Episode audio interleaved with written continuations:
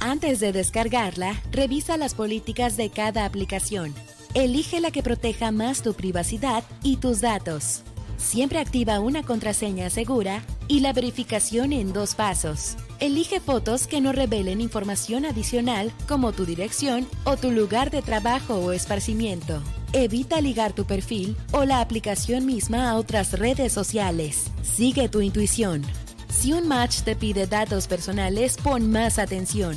Mantén siempre la conversación vía la aplicación hasta que tengas más confianza y tengas más información sobre la nueva persona a conocer. Si decides conocerla físicamente, comparte tu ubicación en tiempo real a alguien de tu confianza durante tu cita. Finalmente, reporta comportamientos y perfiles sospechosos a la plataforma respectiva. Porque en Super Estéreo Milet queremos una mejor ciudad. Cambiemos, cuidemos y mejoremos nuestra ciudad. Esta es una campaña propia de Grupo Milet y Defensoras Digitales BCS en beneficio de Baja California Sur.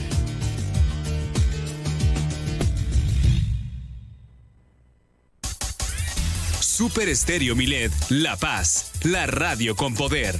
Síguenos. Estás escuchando Super Estéreo Milet. X, H, B, C, P, Z, FM en el 95.1 FM desde La Paz. Super Estéreo Milet, emisora integrante de Grupo Milet México.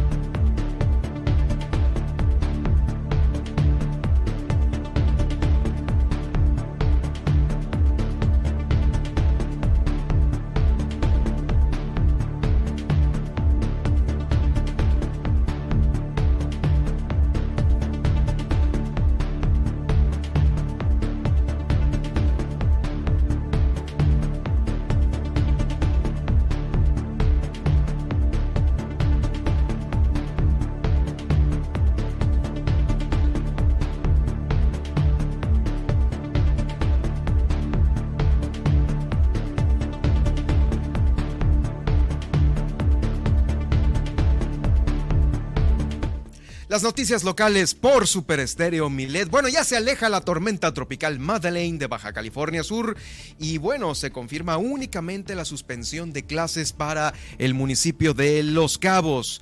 También ya pasaron 10 días desde que el huracán Kai tocó tierra en Mulegé, provocando que se activaran muchos arroyos, que quedaran incomunicadas rancherías y hasta la transpeninsular, la carretera muy afectada. Sin embargo, la declaratoria de emergencia no fue dada por el gobernador del estado y pues esto dijo la presidenta Edith Aguilar Villavicencio, que sí sería necesario. El gobernador pues ya eh, contestó desde el día de ayer que pues no, no es necesario, lo dijo en sus palabras, molestar al gobierno federal en este tipo de cosas. Me parece que no es una molestia.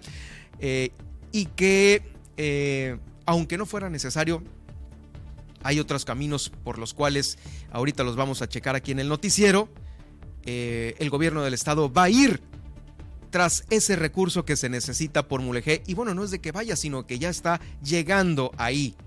También ha comenzado el Censo Agropecuario 2022 en Baja California Sur. Van a ser censados muchos productores, más de 5 mil. Eh, y esta información la vamos a tener en la semana con la visita de la coordinadora del INEGI a nivel estatal. Nos visita cada semana aquí en el noticiero. Vamos a tener esta información por adelantado el día de hoy.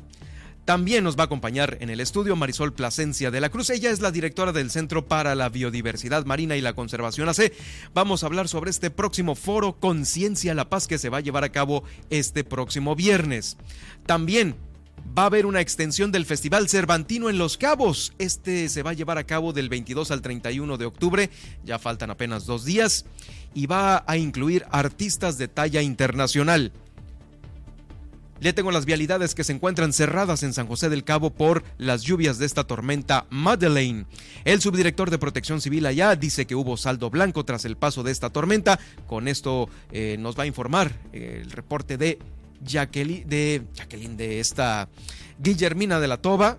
Y también vamos a tener a Jacqueline más adelante. Ella es la directora del Centro de Energía Renovable.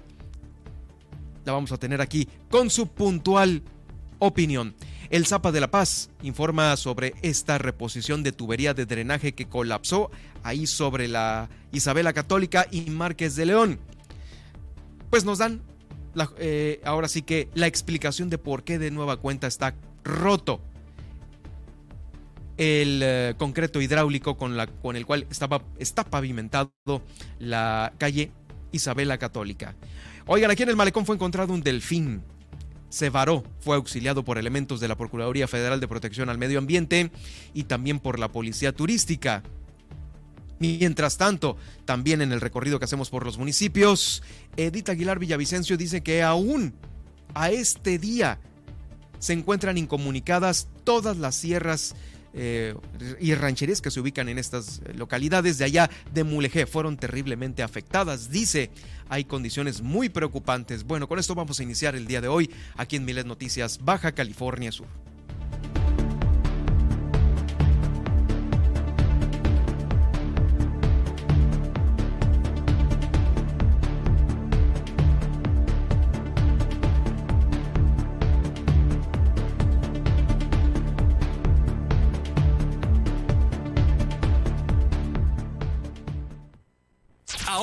Milet Noticias Baja California Sur. La información más importante de las últimas horas. Todas las noticias. Todo el tiempo. Por el 95.1 de FM en La Paz y 91.5 FM en Los Cabos. Con la potencia radial y el respaldo informativo de Grupo Milet México. Conduce Germán Medrano.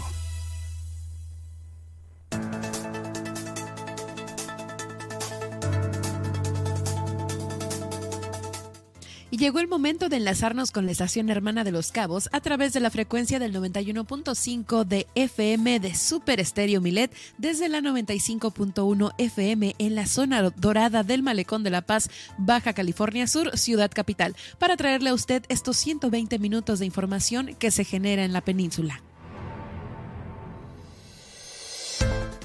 Hola, ¿qué tal? Les saludo desde cabina. Yo soy Nadia Ojeda y como en cada emisión estaré acompañando a Germán Medrano para platicarle qué pasó un día como hoy, el pronóstico del clima, la tendencia en Twitter y los titulares de los principales diarios nacionales e internacionales.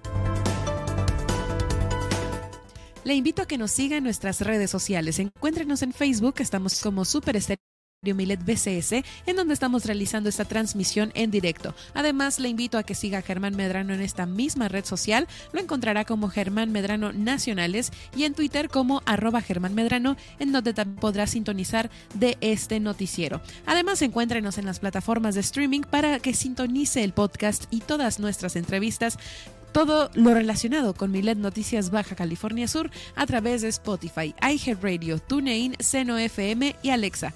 Alexa sintoniza las noticias con Germán Medrano en iTunes Podcast. A mí me puedes seguir en Facebook, estoy como Nadia Ojeda Locutora, en Twitter como arroba guion bajo Nadia OB y además sintonizarme de lunes a viernes en punto de las 11 de la mañana.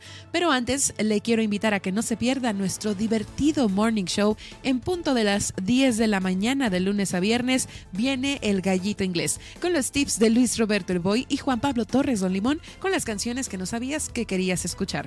Además, le invitamos a realizar su denuncia ciudadana a lo largo de esta emisión a través de la línea Milet de WhatsApp 612 205 7777. Ya sabe, fácil, para que no se le olvide.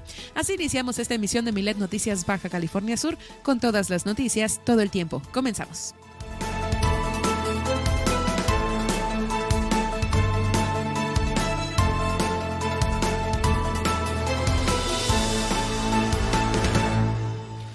Bienvenidos sean todos ustedes a Milet Noticias Baja California Sur. Los saludo con mucho gusto, soy Germán Medrano, ya sabe, me puede seguir en Twitter, como lo, decía nadie hace unos momentos, en arroba Germán Medrano. Y claro, en esta transmisión en directo que estamos haciendo por Facebook, por eh, YouTube también y por Twitter, ahí en Germán Medrano Nacionales. Oigan, pues bueno, pues, eh, ¿cómo estás Nadia? Te saludo con gusto otra vez eh, al aire contigo un gusto como siempre. Gracias, igualmente un gusto Germán. Muy bien, eh, pues en este segundo día de la semana y pues al tanto de todo lo que está aconteciendo allá en el interior de la República con estos temblores que volvió a temblar, oigan, volvió a temblar. Sí, nos tienes esta información Sí. Ah, lo vimos ahorita en redes sociales, de nueva cuenta tendencia, nos vas a tener más información sobre esto. Y es que, pues bueno, sabemos que después de un temblor siempre hay réplicas y ha habido pequeñas réplicas según lo que alcanzamos a informarnos después del mayor del día de ayer de 7.7. Sí, alrededor de 700 réplicas del día de ayer para hoy. En la madrugada por ahí también estuvo, eh, varias gente estuvo escribiendo al respecto y pues otro más que como le repetimos, lo vamos a estar comentando en las tendencias. Sí, definitivo. Bueno, Nadia, llévanos de la mano para ver qué sucedía en un día como hoy. Eh, en este viaje que hacemos todos los días contigo al pasado. Por supuesto, iniciemos este viaje al pasado en 1870, ya que un día como hoy se funda en la Ciudad de México la Escuela Nacional de Ciegos. Vámonos ahora al año de 1964, un día como hoy se inaugura el Museo de Arte Social de Modernización y parte del programa político de institucionalización de la cultura característico de los gobiernos de Adolfo López Mateos y Gustavo Díaz Ordaz. Vamos ahora al año de 1833, que es cuando nace el editor y pacifista italiano Ernesto Teodoro Moneta, quien destaca también como director del periódico Il Secolo, donde se expresan sus ideas eh, eh, pues radicales y obtiene el Premio Nobel de la Paz en 1907, muriendo el 10 de febrero de 1918. Vamos ahora al año de 1878, nacimiento también del novelista y escritor estadounidense Upton Sinclair, autor de libros como La jungla, El fin del mundo, Los dientes del dragón y la autobiografía de Upton Sinclair. Muere el 25 de noviembre de 1968. Y ahora vamos al año de 1908, que es cuando en Francia muere el violinista español Pablo Ceraste, reconocido músico que interpretaba obras afamadas de afamados compositores, quien eh, naciera el 10 de marzo de 1844.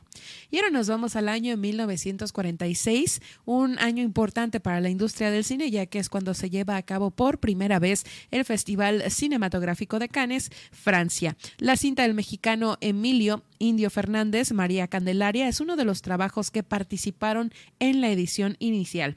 Ahora nos vamos al año de 1957, el nacimiento del compositor finlandés Jan Sibelius, considerado uno de los autores más importantes del siglo XX, y entre sus obras más conocidas se encuentran Cabalgata Nocturna y Amanecer y Las Oceánicas. Vamos ahora al año de 1970, ya que un día como hoy muere el fisiólogo mexicano Arturo Rosenbluth, quien junto con Norbert Wiener sienta las bases de la cibernética, estudia los problemas de los músculos cardíacos y las leyes que rigen el flutter y la fabricación de la aurícula e intenta también poner las bases de una matemática biológica.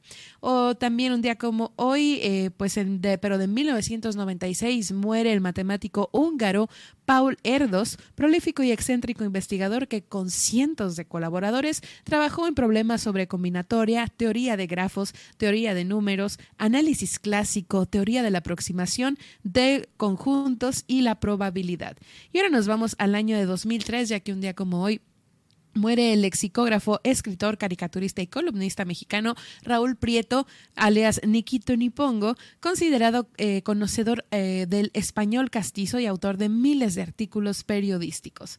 Vamos ahora al año de 2009, ya que eh, pues un día como hoy, la escritora y docente mexicana Beatriz Espejo es la galardonada con la Medalla de Bellas Artes por su notable contribución a la literatura mexicana. Y ahora nos vamos a 2012. Un día como hoy, el mexicano Enrique Krause es galardonado con el Premio Internacional del Ensayo Caballero Bonalt por su obra Redentores, Ideas y Poder en América Latina, un atrayente eh, retablo que retrata algunas de las más relevantes figuras políticas e intelectuales de la región. Y por último, pues eh, un día como hoy, pero de 2017, 2017, luego del terremoto del 19 de septiembre, conciertos, inauguraciones de exhibiciones, actividades especiales y mesas redonda en la Ciudad de México son suspendidas con el objetivo de realizar una revisión exhaustiva de todos los recintos culturales y de espectáculos a fin de garantizar la seguridad del personal y los asistentes. Y también, eh, pues un día como hoy, museos y centros culturales de esta misma ciudad se convirtieron en centros de acopio de apoyo a los damnificados del centro del país a causa de este sismo. Con esto finalizamos el viaje al pasado del día de hoy. Espero lo hayan disfrutado. Gracias, Nadia. Bueno, pues eh, en unos momentos más, Nadia nos va a traer, por supuesto, la información de el resumen de la mañanera, la tendencia en Twitter, las portadas, las más importantes de el país están justamente ya circulando y van a circular también aquí por esta frecuencia, el 91.5 para quienes nos escuchan en Los Cabos y también el 95.1 de FM aquí en la capital del estado. Eh, se está alejando ya Madeleine de Baja California Sur. Eh, se confirma se reconfirma. Híjoles, es que el día de ayer hubo muchos comentarios en las redes sociales, en los chats, por que primero habían avisado que no, pues hasta las 8 de la noche se va a saber si va a haber clases mañana y pues ahí estábamos pendientes todos a las 8 de la noche, pero a las 8 pues el gobernador dijo que a las 6 de la mañana volvían a hacer este la reunión estatal, entonces pues hijo de la carambas.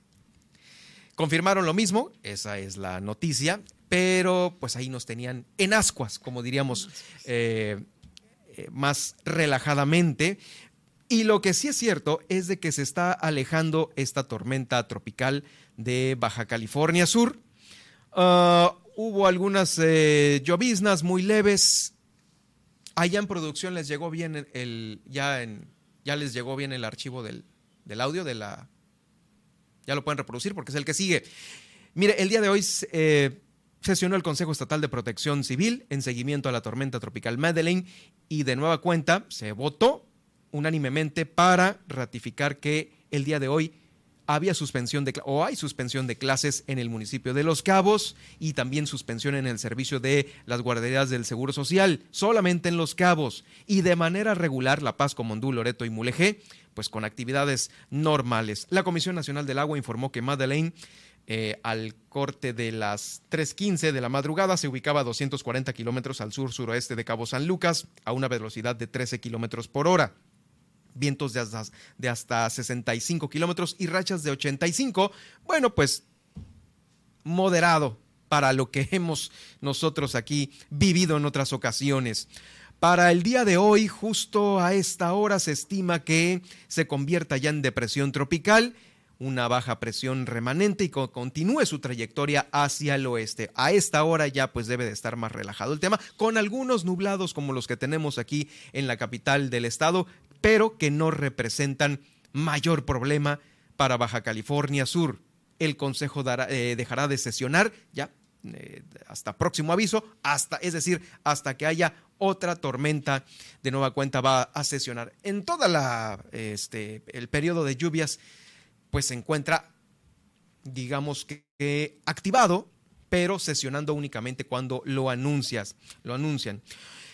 Eh, justo, justo sobre las lluvias y los huracanes, después de que pasaron ya 10 días desde que cae tocó tierra en Mulegé, que se desbordaran los arroyos, que quedaran incomunicadas muchas rancherías y la transpeninsular se vio afectada, pues bueno, eh, no se ha dado esta declaratoria de emergencia para ese municipio por parte del gobernador.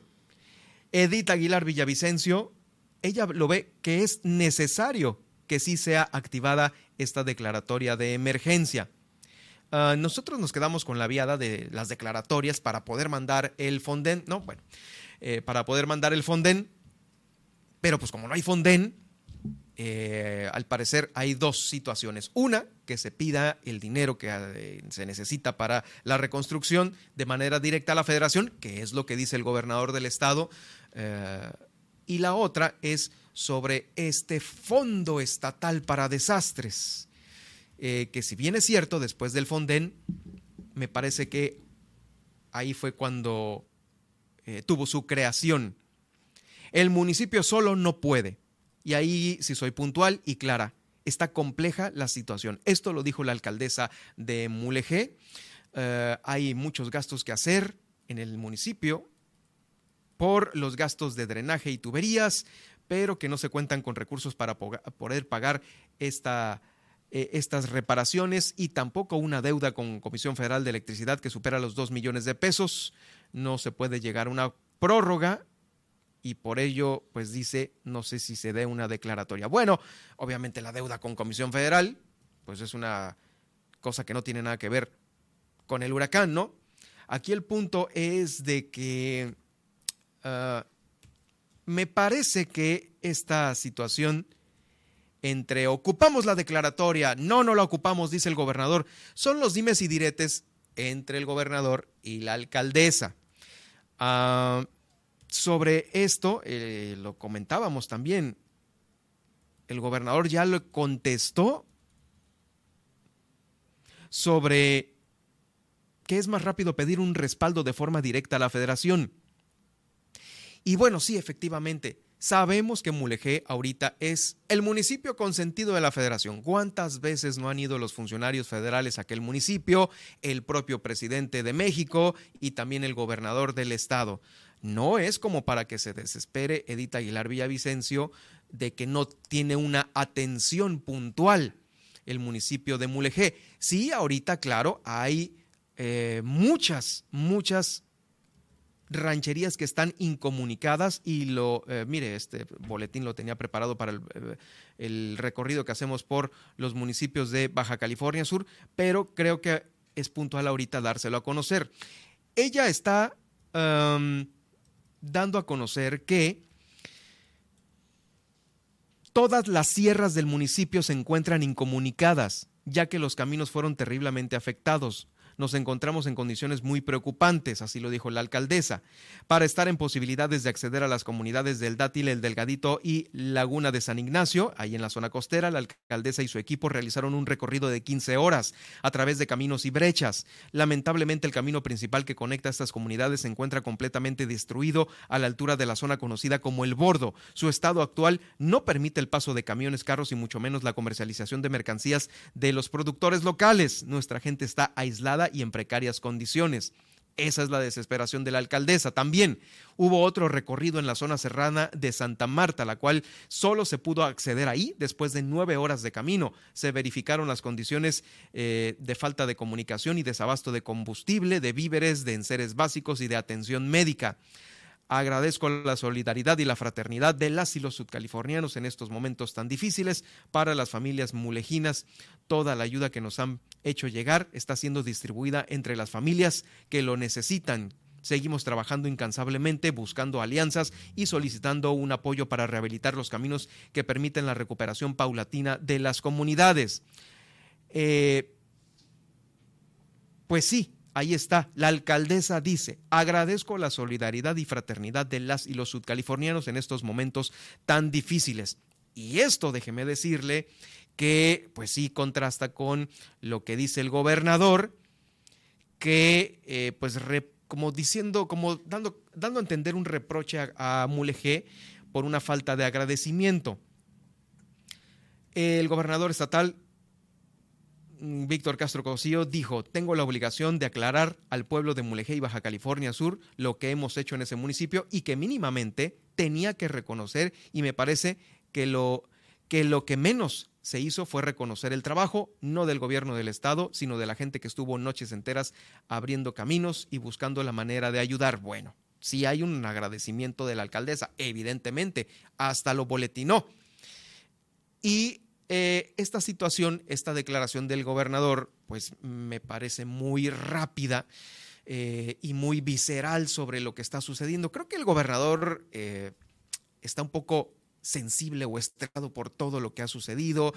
Yo no sé si se avienta el clavado a leer todos los comentarios en las redes sociales, que me parece algo sumamente tóxico, porque no va por ahí. Hay muchos comentarios que evidentemente se hacen desde eh, la contraparte, desde los opositores, ahora sí que vamos, como dice el presidente, ¿no? Desde los opositores, y eso no le abona a un comentario más a conciencia y aterrizado.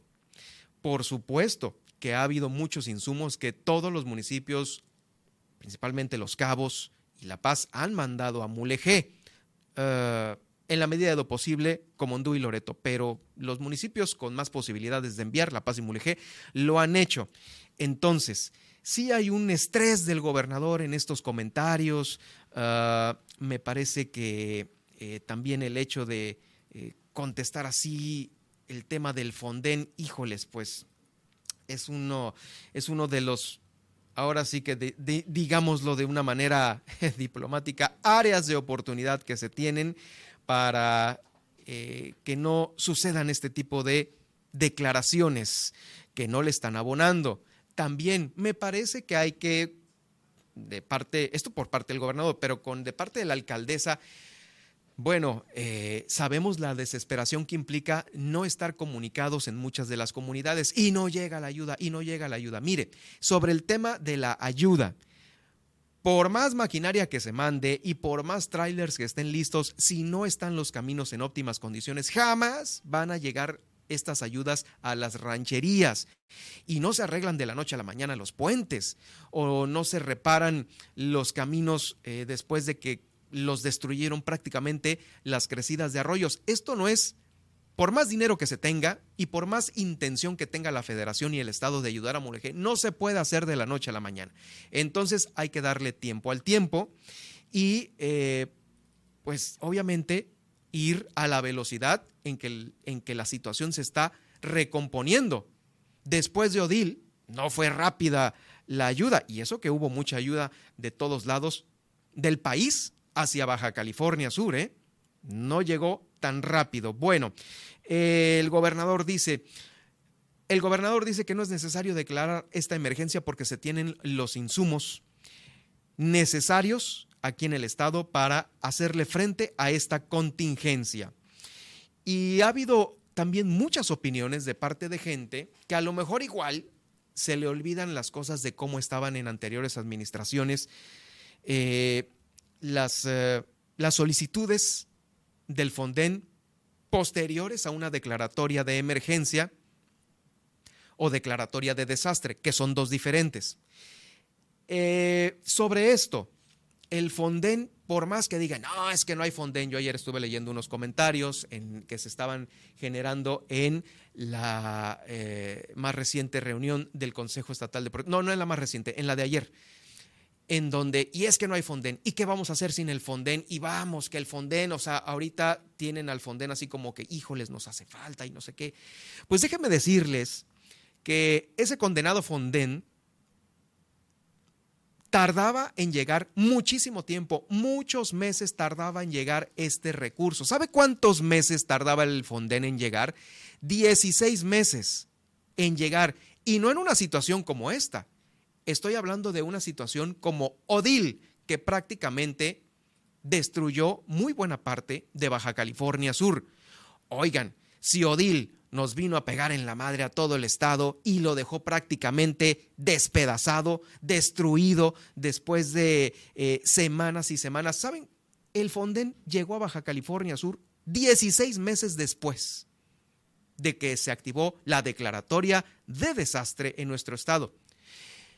Y voy a retomar justamente una información del 2016 después de que Odil impactara Baja California Sur. En ese entonces, Eleazar Gutiérrez Magaña era director de la Secretaría de Comunicaciones y Transportes aquí en el estado y declaraba en aquel, en aquel 2016 se ha informado que a más de 16 meses del paso del huracán Odil, el Fondo Nacional de Desastres aún no deposita la totalidad de los recursos para la reconstrucción de las carreteras dañadas. Eh, por este ciclón. Se trata de obras en los cinco municipios, porque sí, destruyó gran parte de las carreteras en los cinco municipios. Y este fondo se tenía a todo lo que da en la federación, ¿eh? Eran millones y millones los que se tenían en este fondo, quedando suspendidas. Bueno, debido a que, eh, pues bueno, eh, había este retraso de 16 meses. Son 300 millones de pesos lo que estaba publicado en aquel entonces, según explicó Gutiérrez Magaña, el entonces delegado de la SCT aquí en Baja California Sur. En muchos de los casos las reparaciones llevan un avance del 75%, sin embargo se está en espera de que a la brevedad le sea depositado este dinero para concluir la obra. Y esto no es otra cosa de que no llegaba el Fonden 16 meses después y ya se tenía un avance del 75% en aquel entonces después de Odil, en el 2016. Entonces, no porque no tengamos la declaratoria o no tengamos el Fonden ahora como una figura importante, que sí era importante por toda la lana que ahí se tenía, pero que los mecanismos para que nos trajeran el dinero aquí eran tardadísimos.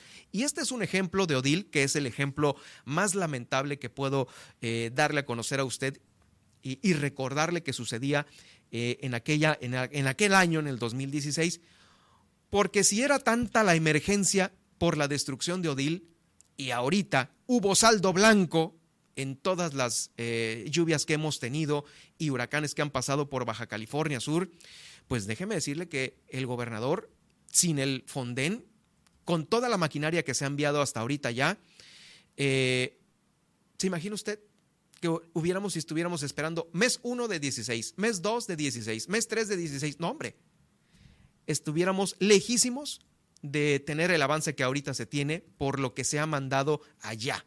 Y como le digo, no es de la noche a la mañana como se van a construir, a reconstruir las carreteras en Baja California Sur. No, por más maquinaria y más dinero, todo lleva su tiempo. Sí está desesperada la alcaldesa porque hay muchas, y bueno, no la alcaldesa, las familias de todas las que se encuentran en estas comunidades, eh, eh, pero es una situación que no hay maquinaria que alcance para llegar a todas las comunidades. Seguramente las de prioridad se están eh, viendo ahorita para que rápidamente se tenga la comunicación, pero hay saldo blanco. No tenemos los centena todos los muertos que tuvimos con Odil, toda la destrucción en los cinco municipios que hubo con Odil. No lo tenemos. Hay saldo blanco. Hay los reflectores de la federación que están en Baja California Sur, no ahorita, en el plan integral de Mulegé, que, como usted ya lo sabe y se lo hemos informado puntualmente, han venido varios secretarios de Estado aquí para eh, poner atención en Mulegé. Entonces, primera, que no se desespere la alcaldesa, tiempo al tiempo, y el gobernador, obviamente, que no se nos estrese con eh, eh, este tipo de situaciones. Yo creo que ahí falta que a los dos les hablen al oído, hey, tranquilos, hay, apapacharlos, ¿no? Hay que apapachar a nuestro gober precioso, eh, porque sí se le nota un tanto cuanto estresado, pues en sus declaraciones de las más recientes reuniones en el Consejo Estatal de Protección Civil. Sí, es evidente, ahí están las grabaciones, ahí están las transmisiones y vamos. Eh, le quise dar esta comparativa y hablarle del Fonden, de lo que sucedía en aquellos años y de lo que ahorita podemos acceder, me parece que de una manera más rápida. Eh, así está el tema de los dineros, a veces es lento el que llegue de la federación al Estado, pero no olviden, bueno, para eso estamos eh, para recordárselo por si hay eh, ese tema de, del olvido. No, no, no, no, no, no. 16 meses después eh, tardó en llegar el Fonden en el caso de Odil, que fue la destrucción total. Y ahorita no hubo saldo blanco. Ah, y ahorita hay saldo blanco, perdón. Bueno, pues después de esto, ya, con, ya me pasé con el corte. Vamos al corte para ver qué tenemos a continuación en el noticiero.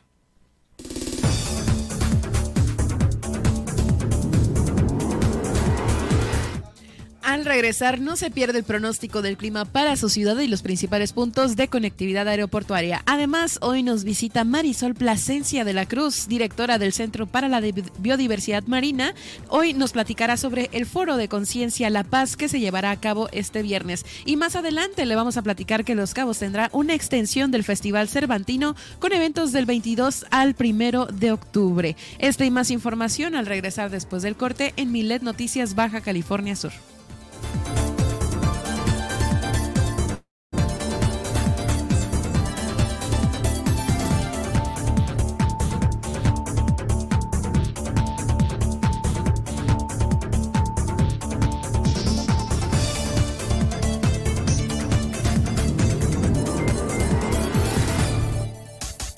Estas son las noticias de Baja California Sur en Milet Noticias. En un momento regresamos.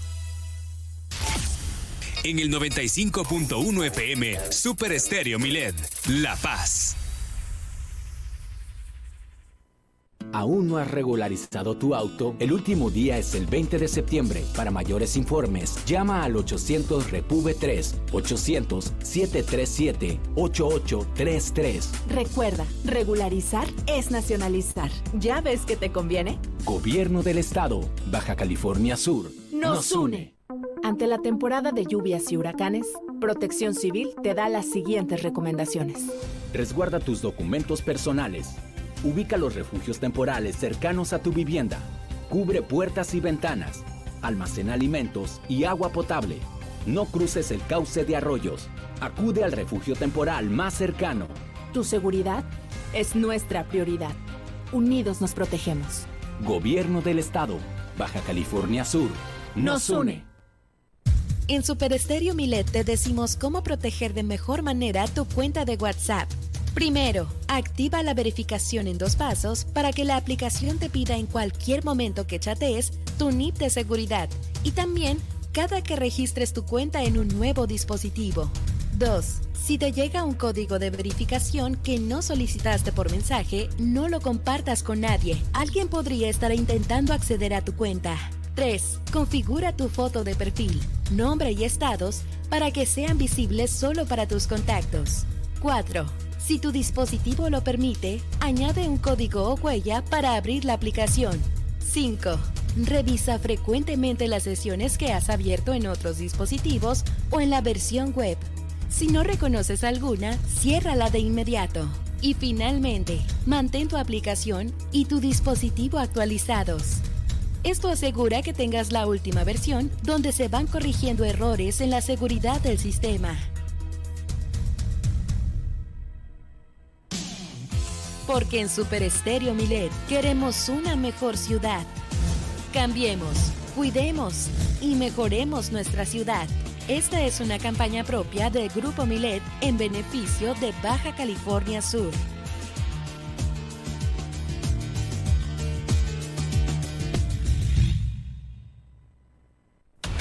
Super Estéreo Milet La Paz, una emisora de Grupo Milet México. Germán Medrano y todas las noticias de Baja California Sur en un solo espacio. Milet Noticias. Continuamos. Bueno, eh, ya te estaba diciendo Madeleine. Nadia ya se está yendo Madeleine de Baja California Sur. Bueno, nos tienes el dato que sucede en Los Cabos La Paz y el pronóstico para las próximas horas.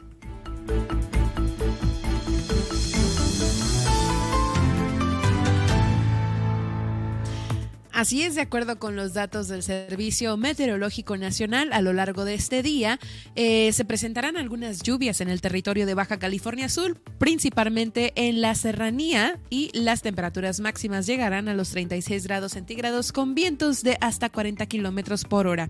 Especialmente en el municipio de La Paz, hoy estaremos experimentando un día con máximas de 35 grados centígrados y mínimas de 26 grados centígrados, además de tener una probabilidad del 30 por lluvias aisladas y se presentará un cielo con intervalos nubosos y vientos fuertes de hasta 40 kilómetros por hora.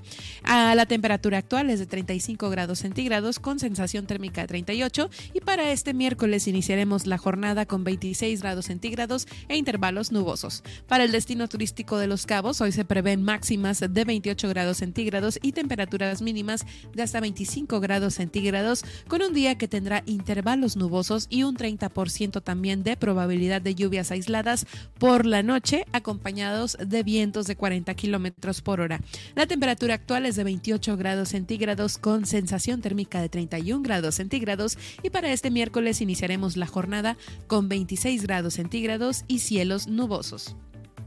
Vamos ahora al panorama nacional y es que hoy es un día de lluvias y tormentas fuertes en Sonora, Sinaloa, Nayarit, Jalisco, Michoacán, Estado de México, Morelia, Guerrero, Tamaulipas, Veracruz, Oaxaca, Tabasco, Campeche, Chiapas, Yucatán y Quintana Roo y lluvias aisladas en el resto del país. Se esperan posibles inundaciones y eh, pues la extensión de las lluvias tenderá a disminuir en los próximos días. Vamos ahora con la conectividad aeroportuaria en Ciudad de México este martes eh, pues aumentará ligeramente la temperatura y se prevé una máxima de 24 grados centígrados en la temperatura máxima, con mínimas de 14 grados centígrados, además de que se esperan lluvias fuertes por la noche.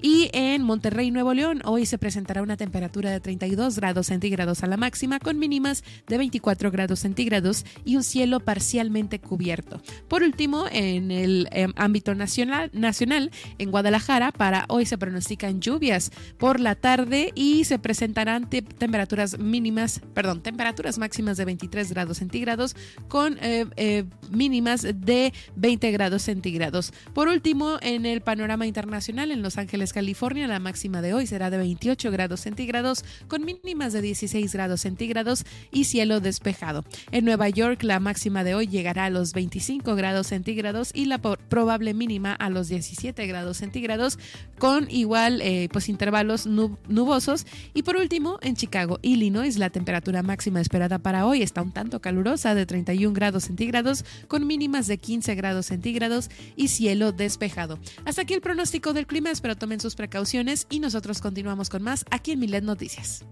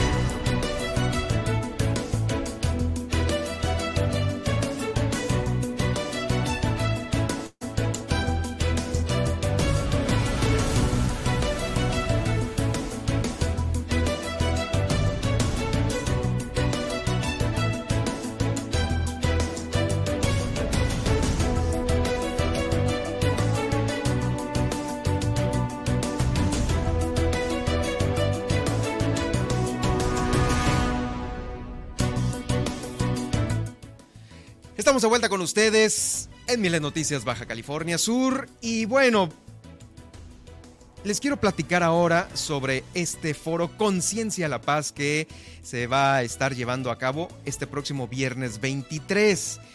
Eh, hay muchos foros que se realizan en relación al tema ambiental aquí en nuestro estado. La universidad maneja unos, otros también en algunos otros institutos eh, de suma importancia a nivel regional y nacional.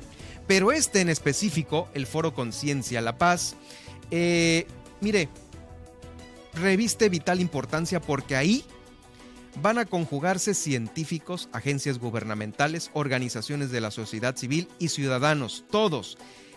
El objetivo es crear mecanismos para garantizar el libre acceso a la información científica y multidisciplinaria. Y bueno, este finalmente es un es una congregación de todos estos factores reunidos en uno solo para dar a conocer ciencia más que nada. Y sobre ello, tengo el gusto de saludar y de presentar aquí en este estudio a Marisol Plasencia de la Cruz, quien es la directora del Centro para la Biodiversidad Marina y la Conservación AC, a quien saludo con gusto. Marisol, ¿cómo estás? Muy bien, muchas gracias por la invitación. Pues eh, el gusto es de nosotros tenerte aquí en el estudio y eh, hablar sobre este foro que al parecer se, se escucha muy eh, interesante por todo lo que Baja California Sur exporta al país y trasciende fronteras, por supuesto. Es este viernes el Foro Conciencia La Paz. Así es, es de 9 a 11. El Poliforo de la Universidad Autónoma de Baja California Sur va a ser la sede, son nuestros coanfitriones. Y como bien dices, eh, o lo que explicas, ¿no? Lo que estamos queriendo hacer es que se rompan las barreras de los títulos, de las instituciones, de si pertenezco o no pertenezco. Aquí nos queremos ver todos como paseños. No importa si tengo un cargo gubernamental, si tengo un cargo de posgrado o si soy director de un departamento.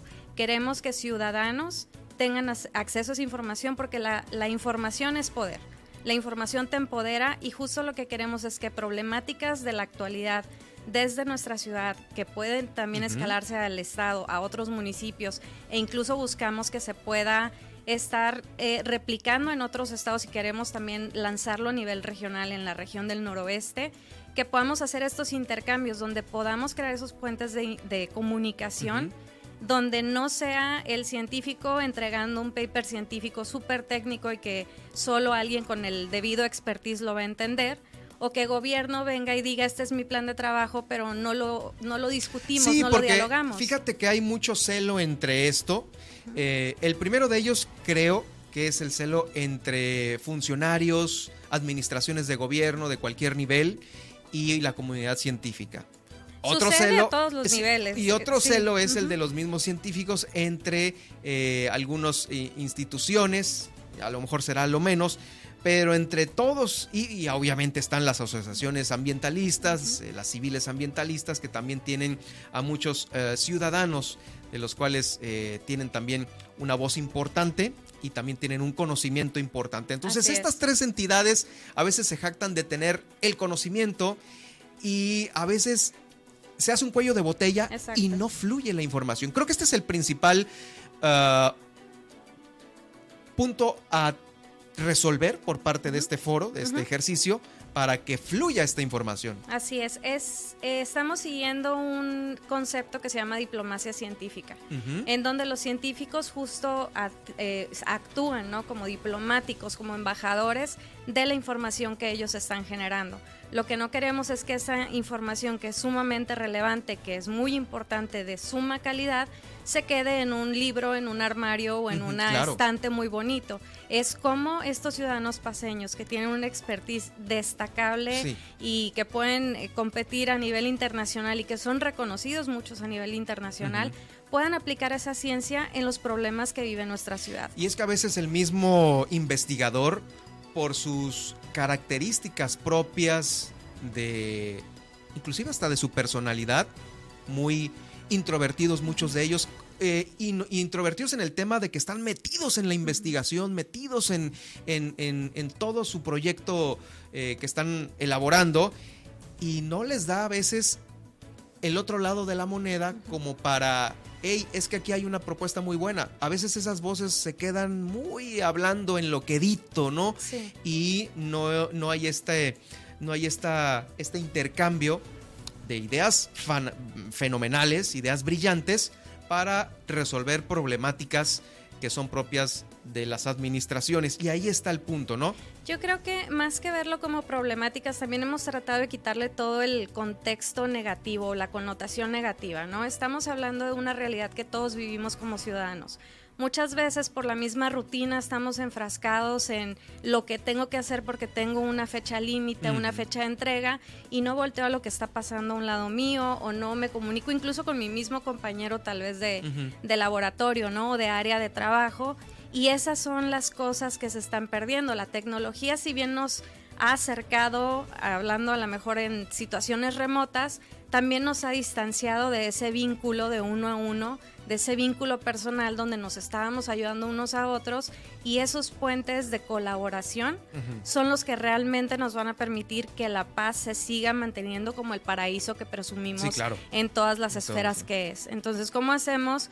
Para que la agenda política, la agenda incluso de los activistas, las agendas o las preocupaciones de un ciudadano eh, común y corriente, ¿no? El, el tema, un, ejemplo que se me ocurre, ¿no? Llegaron los cruceros y la primera impresión, ay, qué bonito se ven los foquitos en la noche al fondo del mar. Y después se vino toda una catástrofe que nadie sabíamos, ¿no? Entonces, ¿cómo hacemos para porque también luego nos dicen, ¿no? Las ONGs o el sector científico se basa en el cómo no.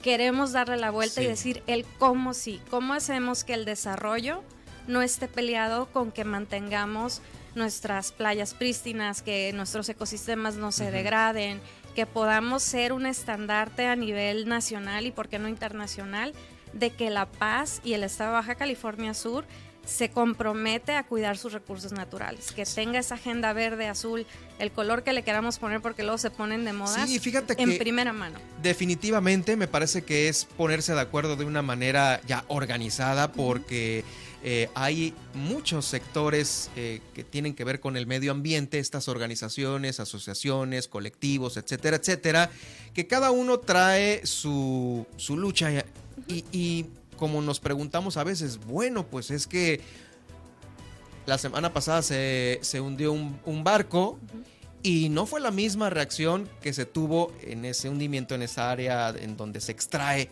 eh, producto para llevarlo a tu plato, a tu mesa. Que es la playa más bonita. Que el que se tuvo acá en Balandra, ¿no? Sí, eh, pero ahora sí que digamos que el que cuida debe cuidar parejo, ¿no? Así es. Entonces, este... Eh, y hacerlo de manera informada, ¿no? Es, eso es lo que nosotros queremos puntualizar. Es cómo hacemos que esas conexiones sucede un evento. Vamos a, no, no le vamos a poner nombre ni apellido. sucede un evento. Entonces tengo una cartera o un menú de personas a las que podría estar acudiendo y que sean mis asesores. ¿Cuál es el plan de mitigación o el protocolo de atención a una emergencia ambiental que puede tener y desarrollar el gobierno, todos los tomadores de decisiones basados en información robusta, eh, información revisada y que puede sustentar la toma de decisiones conjunta de una manera más eh, atinada. Atinada y con el menor riesgo posible, ¿no? Tanto para el ecosistema, también como para los ciudadanos, los ciudadanos en conjunto. Así es. ¿Cuándo se dieron cuenta que esto era necesario hacerse? ¿En qué momento dijeron, oye, pues es que estamos súper regados, hay una distorsión de la información este, en algunas ocasiones, no sé, pero ¿en qué momento se dieron cuenta, vamos, tenemos que hacer esto? Eh, yo creo que todo lo desató la pandemia. Todo mi equipo, este es nuestro décimo aniversario. El 2022 va, vamos a cerrar con broche de oro con este foro. Eh, del Centro para la Biodiversidad Marina y Conservación. Así, es. Nuestro grupo es, está, está eh, conformado por científicos, hacemos eh, colaboraciones binacionales con Estados Unidos, con la Universidad de California en San Diego, en particular con el laboratorio Aburto que él fue estudiante de la Universidad aquí Autónoma de Baja California Sur, es un biólogo marino muy reconocido eh, durante la pandemia, te digo, pues nadie podíamos salir, mi equipo no podía salir al campo a conducir el trabajo científico y colecta de datos que venimos haciendo desde hace muchos años. Y entonces se dio esta oportunidad con la pandemia de, pues vamos comunicando lo que hacemos, vamos generando espacios de divulgación de la ciencia, donde a distancia, por medio de plataformas y redes sociales, entrevistamos, vamos al espacio a un científico que nos cuente cómo es un día o tu día en tu laboratorio o qué es cuando hablas de cefalópodos, o qué es lo que haces, eh, y llevarlo a un nivel en el que todos nos pudiéramos entender. Entonces, a partir de ahí nos dimos, la nos dimos cuenta que aparte empezaba a despertar mucha curiosidad en los distintos rangos de edades, los niños son los principales que están ahí atentos ¿no? a la curiosidad. Y entonces ese ejercicio y luego viene este término de la diplomacia científica y dijimos, pues, ¿por qué no empezar en nuestra casa?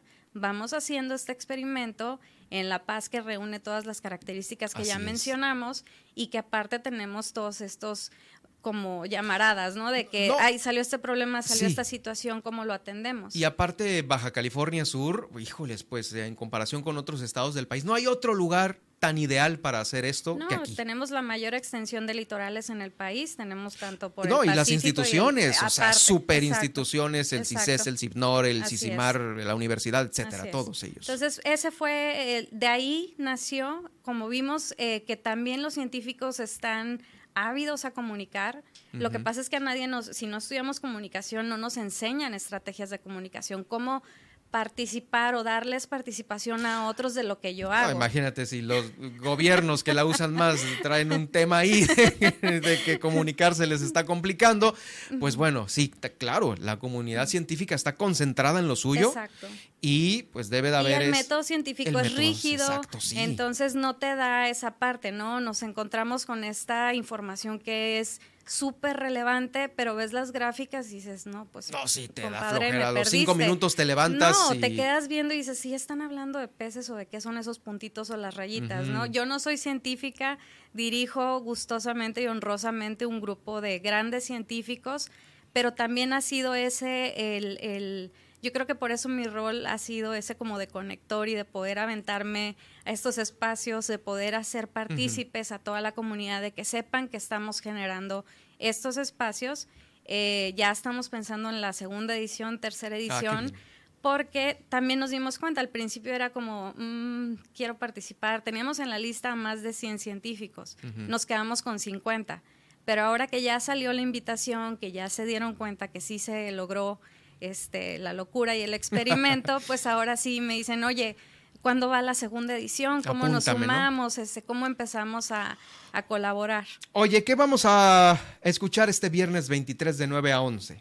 Van a ser nueve charlas muy cortas, muy concisas, presentadas por científicos. Eh, en temas, lo, manejamos en cinco ejes temáticos, es hábitat y biodiversidad, agua y energía, eh, economía circular, cambio social y, Pati, se me escapó uno, y em, seguridad, alimentaria, perdón, seguridad alimentaria. Entonces, lo que van a hacer ellos es desde su expertise, lo van a hablar desde la parte personal. Van a compartirnos cómo ha sido su experiencia, desde que por qué decidieron estudiar esa carrera. Digo, ya les estoy dando la, la, sorpresa. No, pero es, lo que queremos. Pero motivar a los, exacto, a mí me interesa escuchar tal cosa. Es cómo, ¿por qué decidieron esas carreras? Cómo todo el trabajo, porque no hay, e, escogimos el equipo que tuviera pues bastantes años de experiencia, no, tratando de también que fuera intergeneracional para poder escuchar también, ¿no? De científicos, este, algunos que ya están retirados incluso participaron en las conversaciones y nos contaban es que cuando yo hacía el trabajo de campo pasaba X y Y y entonces el otro científico más nueva generación decía, ah, no, a mí ya no me tocó eso, ahora hacemos esto. E incluso el uso de tecnologías, como ha facilitado el trabajo de campo, que ahora puedes usar, no sé, drones para hacer monitoreos, ya no impactas tanto la zona en la que estás monitoreando y demás. Entonces, todas esas cosas en todos esos en esos cinco ejes temáticos que les acabo de compartir es lo que vamos a estar escuchando desde de nuevo sin el tecnicismo, de una manera muy digerible. Este, todos los científicos tuvieron una capacitación previa para divulgación de ciencia, para tratar de que no fueran charlas larguísimas, que no hubiera gráficos de más, textos, no va a haber PowerPoints o va a haber, eh, van a ser secuencias de imágenes que cuentan la historia. Historias con las que el público paseño se, van a poder identificar. Exacto. Pues ahí está la invitación este viernes 23 en el Poliforo Cultural de la Universidad Autónoma de Baja California Sur. A las 9 de la mañana inicia y de ahí en adelante pues usted va a poder eh, escoger más bien la conferencia con estos, en total ¿cuántos son? Nueve ponentes. Nueve ponentes para estos eh, eh, temas de entorno, hábitat y biodiversidad, agua y energía, economía circular, ese no me dice mucho, seguridad alimentaria y cambio social. Ahí está. Eh, vamos a, en las redes sociales, en arroba Germán Medrano, voy a eh, postear este, pues este brochure, esta invitación para que usted acceda al registro a través de un código IQ y también acceda al programa ya con los detalles específicos de cada una de estas eh, ponencias. Y bueno, pues seguro, seguro vamos a a seguir invitando de aquí al viernes. Muchas gracias. El foro tiene la opción híbrida, este también va a estar por eh, en, formato de webinar para quienes no quieran o no puedan salir o no quieran este, trasladarse al poliforo, pueden seguirnos desde las redes sociales de Mares Mexicanos en Facebook. Se va a estar transmitiendo en vivo el evento y también se pueden registrar eh, para el webinar y entran directo a una plataforma, ¿no? Ah, pues nos la pasas el, link para ponerlo aquí en la, en la invitación. Y te agradezco mucho, Marisol. Nos vamos a seguir viendo aquí en el estudio, estoy seguro de ello, para dar a conocer más ciencia a través de Milet Noticias Baja California. Muchas gracias. Muchas gracias. Es Marisol Plasencia de la Cruz, directora del Centro para la Biodiversidad Marina y Conservación AC hablando sobre este foro, el Foro Conciencia La Paz. Vamos a una pausa y regresamos con más información aquí al noticiero.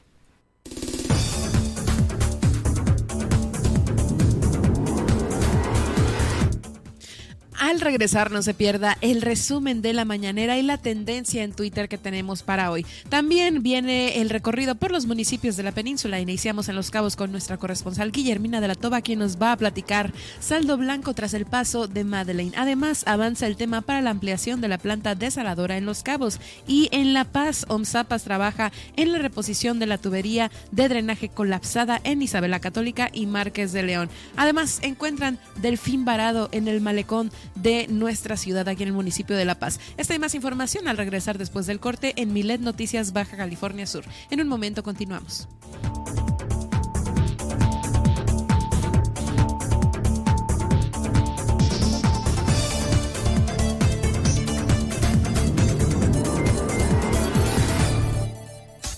Estas son las noticias de Baja California Sur en Milet Noticias. En un momento regresamos. Super Estéreo Milet 95.1. En Super Estéreo Milet te decimos cómo proteger de mejor manera tu cuenta de WhatsApp. Primero, activa la verificación en dos pasos para que la aplicación te pida en cualquier momento que chatees tu NIP de seguridad y también cada que registres tu cuenta en un nuevo dispositivo. 2. Si te llega un código de verificación que no solicitaste por mensaje, no lo compartas con nadie. Alguien podría estar intentando acceder a tu cuenta. 3. Configura tu foto de perfil, nombre y estados para que sean visibles solo para tus contactos. 4. Si tu dispositivo lo permite, añade un código o huella para abrir la aplicación. 5. Revisa frecuentemente las sesiones que has abierto en otros dispositivos o en la versión web. Si no reconoces alguna, ciérrala de inmediato. Y finalmente, mantén tu aplicación y tu dispositivo actualizados. Esto asegura que tengas la última versión donde se van corrigiendo errores en la seguridad del sistema. Porque en Super Estéreo Milet queremos una mejor ciudad. Cambiemos, cuidemos y mejoremos nuestra ciudad. Esta es una campaña propia del Grupo Milet en beneficio de Baja California Sur.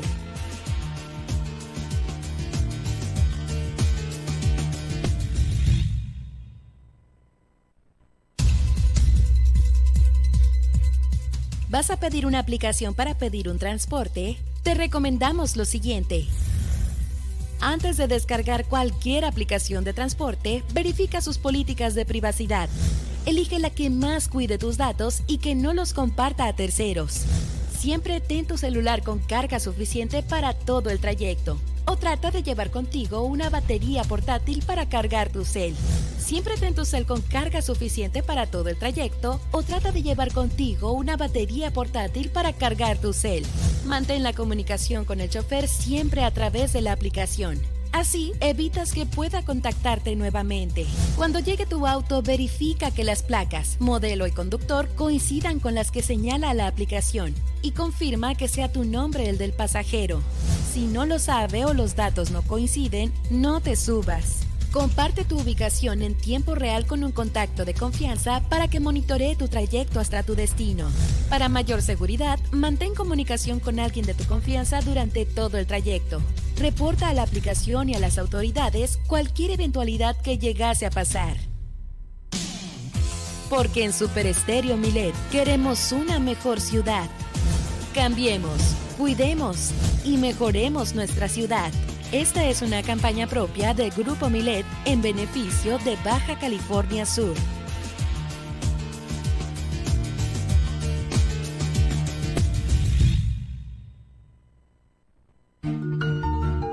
Golpear a una mascota sin motivo alguno, tenerla encadenada, sin una sombra, en el rayo del sol, con una mala alimentación, entre muchas otras cosas, es objeto de denuncia ante la justicia cívica.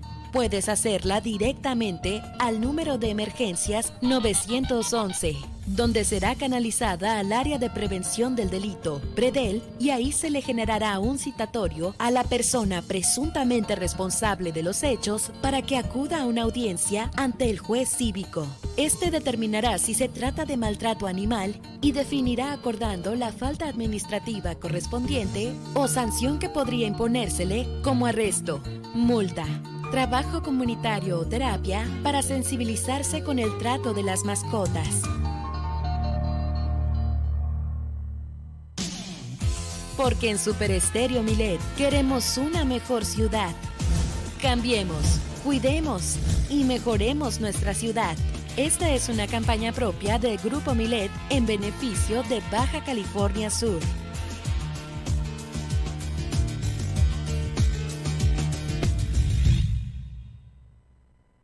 Super Estéreo Milet, Baja California Sur. Germán Medrano y todas las noticias de Baja California Sur en un solo espacio. Milet Noticias. Continuamos.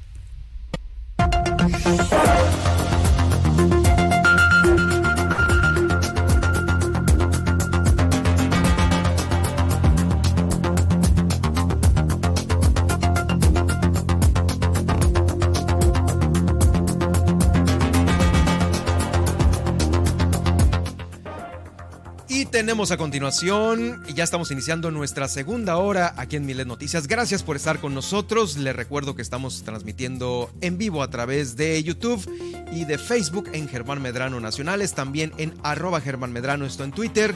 Y claro, iniciamos esta segunda hora con mucha información que todavía tenemos por darle a conocer. Nadia Ojeda tiene, por ejemplo, el resumen de la mañanera, lo ocurrido el día de hoy en Palacio Nacional y claro, lo que está ahorita en las redes sociales en la tendencia. Así es, en el resumen de la mañanera, pues bueno, luego de que el sismo de ayer sacudiera al país, este martes el presidente Andrés Manuel López Obrador lamentó el deceso de dos personas y aseguró que ante la magnitud del temblor los daños no fueron tan graves. En otros temas se presentó el pulso de la salud eh, por parte del subsecretario eh, de Salud, Hugo López Gatel, quien destacó la constante reducción de casos de COVID-19, anunciando el próximo embarque de vacunas pediátricas del mecanismo COVAX. Además, reiteró que el uso de cubrebocas nunca fue obligatorio en el país, sin embargo, destaca su importancia para prevenir las enfermedades por virus respiratorios. El presidente López Obrador comparte lo dicho por el mandatario estadounidense sobre el fin de la pandemia por COVID-19, la nota que le compartíamos el día de ayer en las internacionales de que Joe Biden pues ya declaraba como el fin de la pandemia, al menos en su país. En otros temas, de acuerdo con la presentación de la Secretaría de la Secretaria de Seguridad Pública, Rosa Isela Rodríguez, los delitos del fuero federal disminuyeron 23.3% con respecto al inicio de la administración, mientras que el homicidio disminuyó a 14.6% con respecto al máximo histórico de julio de 2018. La funcionaria destacó que en el gobierno que encabeza López Obrador hay una baja en los homicidios en comparación con las cifras de sexenios anteriores. Además, eh, pues eh, Protección Civil destacó la importancia de la prevención en esta conferencia, ya que durante su participación la coordinadora Laura Velázquez confirmó el deceso de dos personas a causa del sismo de magnitud 7.7 con epicentro en Cualmuán, Michoacán. Además, aseguró que durante el Simulacro Nacional 2020 se registró una participación excelente, con mucho respeto y compromiso por parte de unos 30 millones de mexicanos. En otros temas, el mandatario confirmó su reunión con el presidente de Alemania, Frank Walter Steinmeier, así como con empresarios de ese país y adelantó que el tema de la guerra en Ucrania no será tratado durante este encuentro, que por cierto pues está llevando a cabo el día de hoy, por ahí ya está saliendo información nacional. En otros temas, el presidente reiteró que es indispensable el inicio de un diálogo para conseguir la paz y que presentará ante eh, pues que presentará una propuesta, ¿no? Detalló que su propuesta para la creación de un comité para la paz incluye al Papa Francisco, al primer ministro de la India y al secretario de la ONU. Por último, al ser cuestionado sobre las críticas que recibió el canciller Marcelo Ebrard, quien junto a su esposa se tomó una selfie durante el funeral de Estado de la reina Isabel II, el presidente aseguró que en Londres hay mucha prensa amarillista. Además, refirió que ha comenzado el proceso electoral, por lo que agregó que él es respetuoso con sus tres corcholatas públicamente. que, ay, no, qué bárbaro. Claudia Ebrat Adán dice: son como mis hermanos. ¿Cómo ves? mis, mis corcholatas ahí están. Y el pues proceso electoral ya empezó. claro, no, hombre, pues sí. ¿Quién le va a decir algo, ¿Quién no? le va a decir algo? Y bueno, pues por lo de la prensa amarillista, no fue tanto la prensa amarillista, fue el mismo eh, canciller que subió esta foto y que, bueno, pues la gente en las redes sociales reaccionó. No fue tanto una cuestión de medios, pero bueno, la visión del presidente. Vamos ahora con las tendencias y como le comentaba que se habían registrado o se han registrado alrededor de 700 réplicas tras el sismo de 7.7 grados de ayer. Eh, la titular de la Coordinación Nacional de Protección eh, Civil informó que este martes que se han registrado 692 réplicas tras el sismo con epicentro en Colmacán, Michoacán y que eh, pues también se percibió en Colima, Jalisco, Estado de México y Ciudad de México, entre otros estados.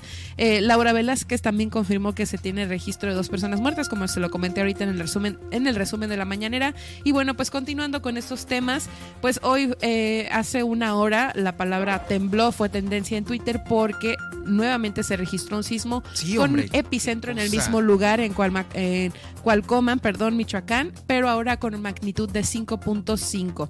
De ahí eh, pues se siguió la tendencia en Guadalajara porque ahí ya, allá se sintió eh, en dicha ciudad también en ese momento. Y eh, bueno, sismo siguió siendo tendencia por la misma razón, así que pues hasta el momento también pues ya fue detectado este sismo de 5.5 junto con el de ayer que fue de, de 7.1. Así que bueno, pues así está la cuestión con los temblores que se están eh, dejando sentir y que más adelante le voy a mostrar pues todas las portadas porque pues todos están hablando del mismo tema y de pues también esta situación si es una cuestión que se puede explicar, ¿no? Que sea una simple casualidad de más. Esto, esto se los voy a platicar más adelante en los titulares. Por último, eh, también es tendencia la OTAN porque, bueno, pues califica como una escalada los referendos de anexión en regiones de Ucrania. Y es que el secretario general de la OTAN, Jens Stoltenberg, calificó como una escalada de guerra de Vladimir Putin los referendos anunciados por autoridades prorrusas para adherir a Rusia a las zonas ocupadas de Gerson, Donetsk, Zaporilla y Lugansk en Ucrania. Por su parte, el ministro de Exteriores ucranio, eh, Dimitro Kuleva, aseguró que Rusia ha sido y sigue siendo un agresor que ocupa ilegalmente parte del territorio ucraniano. Y mandatarios del mundo han criticado la medida y señalado que no reconocerán los anexos.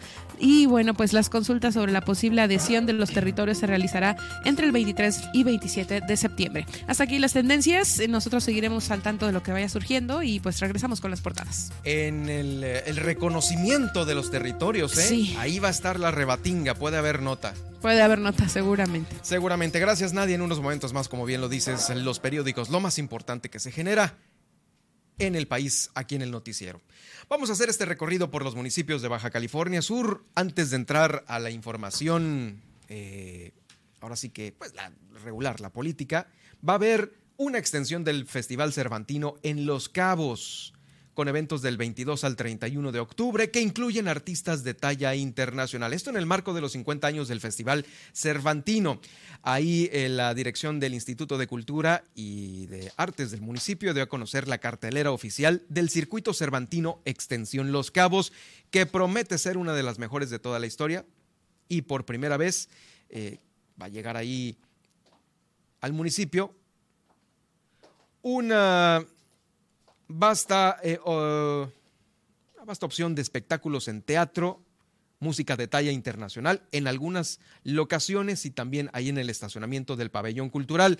Nabor García Aguirre, esto en Cabo San Lucas. También va a haber otros eventos en la Plaza Pública Antonio Mijares de San José del Cabo. Para quienes eh, nos escuchan aquí en La Paz y en Los Cabos en el 91.5, se viene esto próximamente del 22 al 31 de octubre.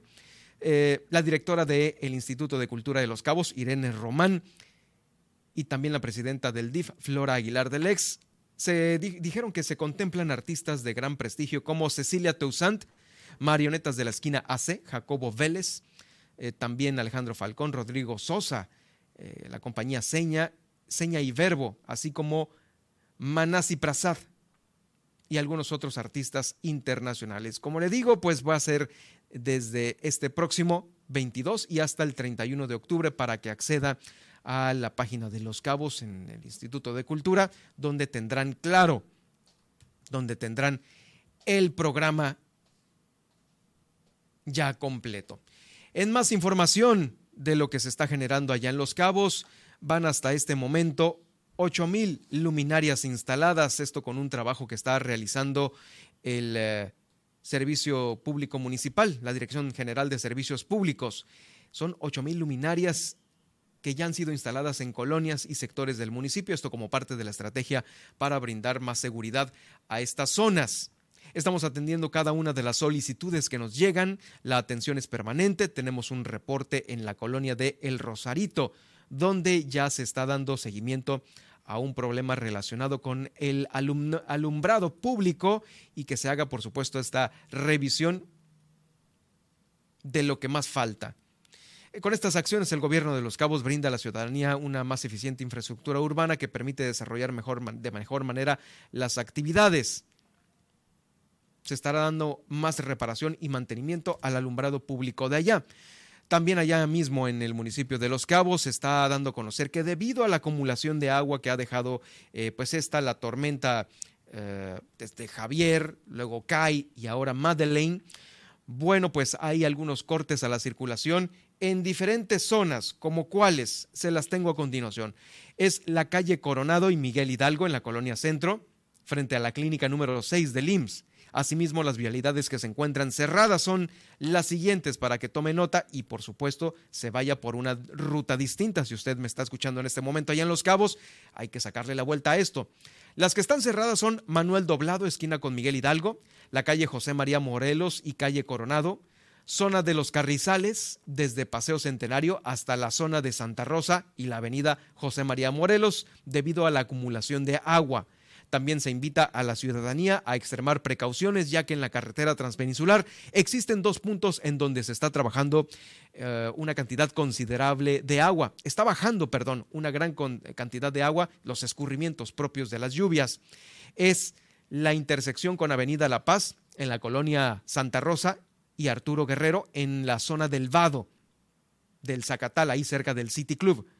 Se exhorta a todos los habitantes eh, a que estén muy atentos de las recomendaciones que realice Protección Civil en el transcurso del día porque todavía hay lluvias focalizadas en algunos eh, lugares de los cabos y por supuesto esto puede originar también más corrida de arroyos y escurrimientos en otras colonias. Para más información de lo que está sucediendo allá en Los Cabos, en este momento hago contacto con nuestra corresponsal, la corresponsal de Grupo Milet, Guillermina de la Toba, quien eh, platicó con el subdirector de Protección Civil de allá de Los Cabos porque ha confirmado ya el saldo blanco tras el paso de esta eh, tormenta Madeleine que se formó ahí en el Pacífico mexicano.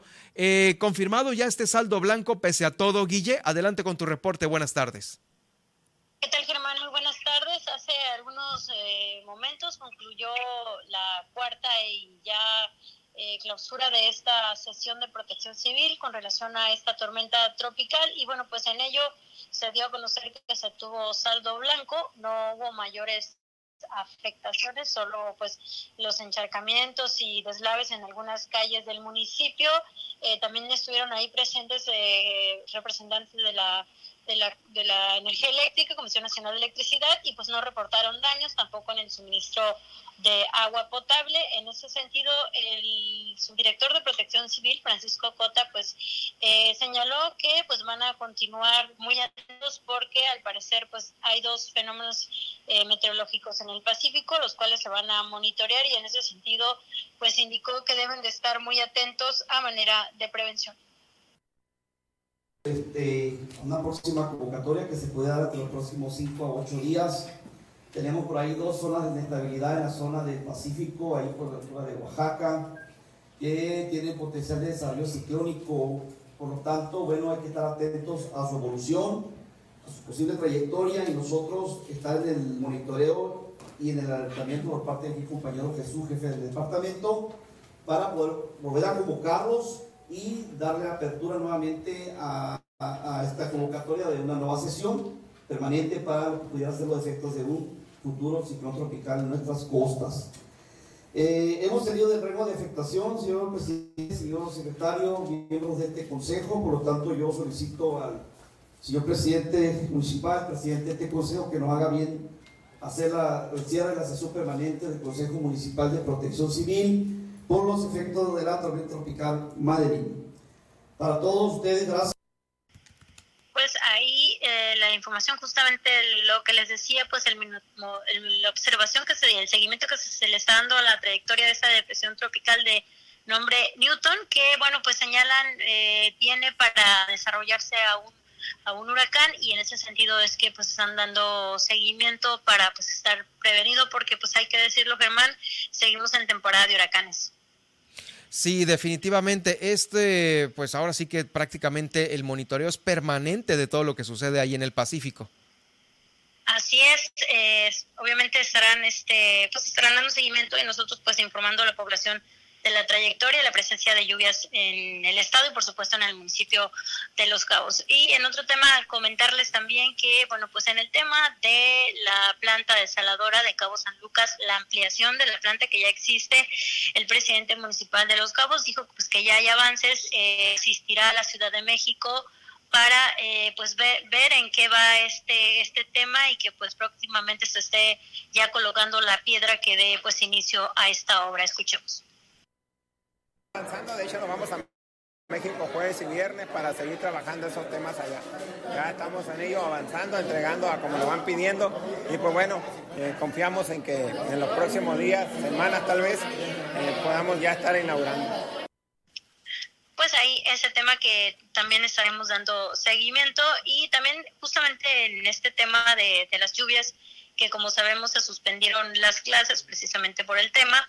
Eh, pues también en el Consejo de Protección Civil eh, pues se dio a conocer que el día de mañana pues se van a reanudar las clases. Esto obviamente después de que el gobierno del estado, el Consejo de Protección Civil estatal, pues también lo diera a conocer. Y bueno, pues en ese sentido el presidente municipal hizo el llamado, pues a manera de sugerencia, de que se revisen las escuelas por el tema de si hubieran, que si bien es cierto, no hubo refugios temporales, no se activaron, pero pues en muchas ocasiones las escuelas también sufren afectaciones en el tema de las lluvias y en ese sentido pues dijo que es importante que se revise, pues para atender eh, el tema, eh, dando seguridad por supuesto a los docentes y obviamente a los menores.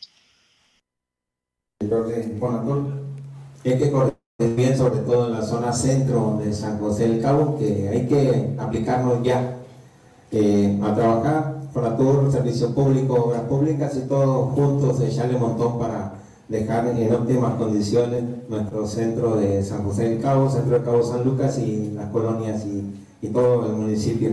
Y como el día de ayer determinamos aquí en el Consejo y luego informamos al Gobierno del Estado, vamos a hacer lo mismo. El Gobierno del Estado ha determinado que a partir de mañana, eh, el Consejo de Protección Civil Estatal ha determinado que a partir de mañana se reanudan las clases. Yo les, yo les pido al Consejo, como lo hicimos ayer, si estamos de acuerdo en que el día de mañana, como Consejo Municipal, se reanuden las clases y se regrese a la normalidad, hacerlo levantando la mano.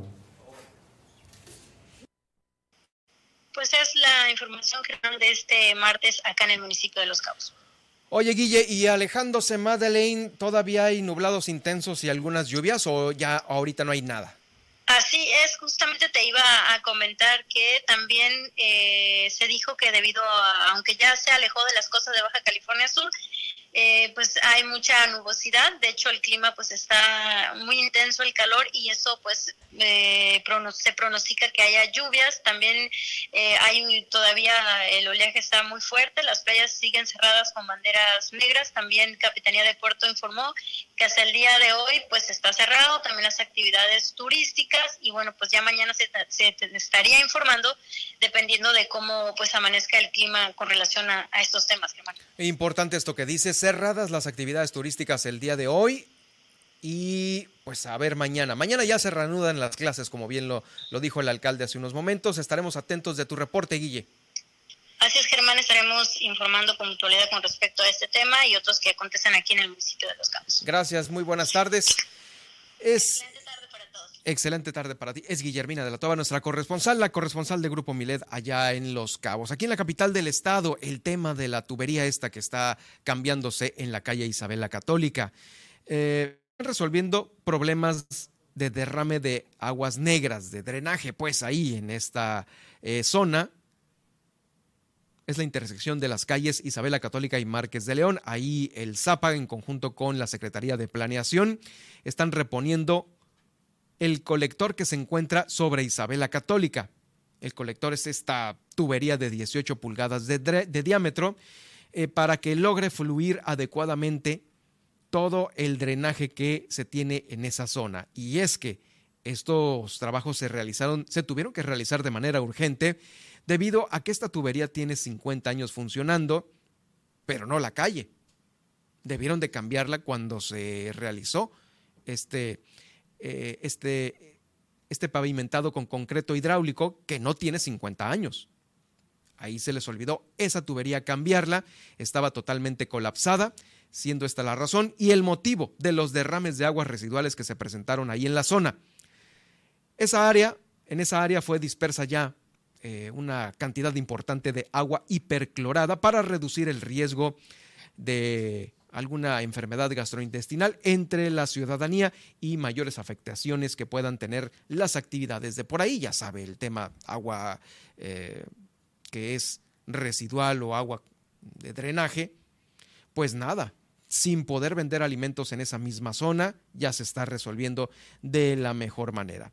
También aquí en la capital del estado, fíjese que sobre el malecón fue encontrado un delfín que estaba varado fue en eh, Malecón y 5 de mayo. Fue auxiliado por elementos de la Procuraduría Federal de Protección al Medio Ambiente, la Profepa, y también por algunos elementos de la Policía Turística. Esto ocurrió el pasado fin de semana.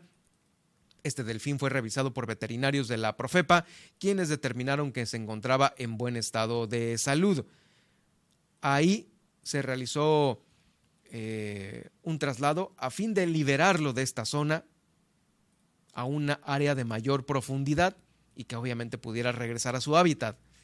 Muchas personas se congregaron ahí, muchos fueron testigos de cómo pudieron mover a este animal, el cual se liberó horas más tarde, eh, como le digo, en un área más profunda de aquí, de la capital del estado. Bueno, fue un trabajo exitoso por parte de todos los que estuvieron involucrados. Y finalmente, como le decía, como le decía, eh, tenía la información sobre toda la falta de comunicación que se tiene en las rancherías y muchas comunidades que están eh, afectadas allá en Mulegé. Este recorrido por los municipios lo íbamos a cerrar con esta información, pero ya la dimos al inicio de el noticiero. Hay condiciones muy preocupantes, declaró la alcaldesa de Mulegé. Eh, claro, como lo dije y lo repito, hay que darle tiempo al tiempo para que se realicen los trabajos. Me imagino que sí, se, están haciendo eh, los trabajos abarcando la mayor parte del día en horas diurnas.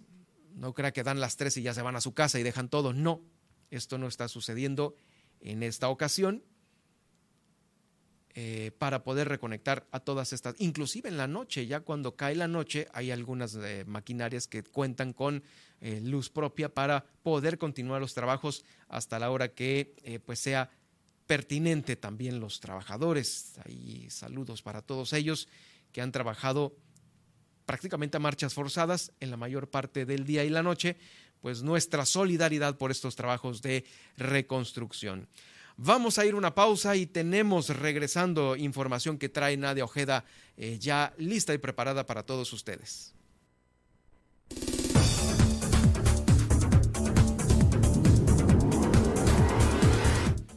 Así es, al regresar traigo para usted las principales portadas nacionales e internacionales. Le voy a platicar que José Luis Abarca y su esposa cuentan con nuevas órdenes de captura. Además, España niega que Peña Nieto tenga visa de oro, tiene residencia como inversor. Y en la internacional, pues también le vamos a platicar que el huracán Fiona golpea también ya a República Dominicana después de causar daños catastróficos en Puerto Rico. Y ya lo sabe muy bien, le tenemos el resumen del día. Esta y más información Después del corte en Milet Noticias, Baja California Sur. En un momento continuamos.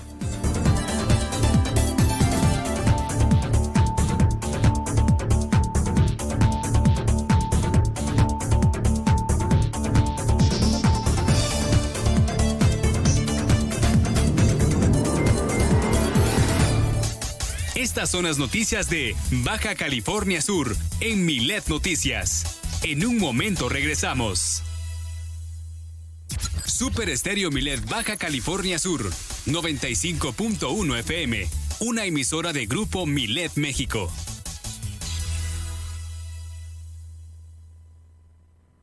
Las lluvias favorecen la presencia del mosco transmisor del dengue. Por eso debemos sumarnos al esfuerzo preventivo con el saneamiento básico de patios. Lava y tapa los objetos donde almacenas agua de uso común. Voltea y tira aquellos que estén en desuso y que puedan estancar líquidos para evitar la producción del zancudo. Protejamos juntos nuestra salud. Gobierno del Estado, Baja California Sur, nos une.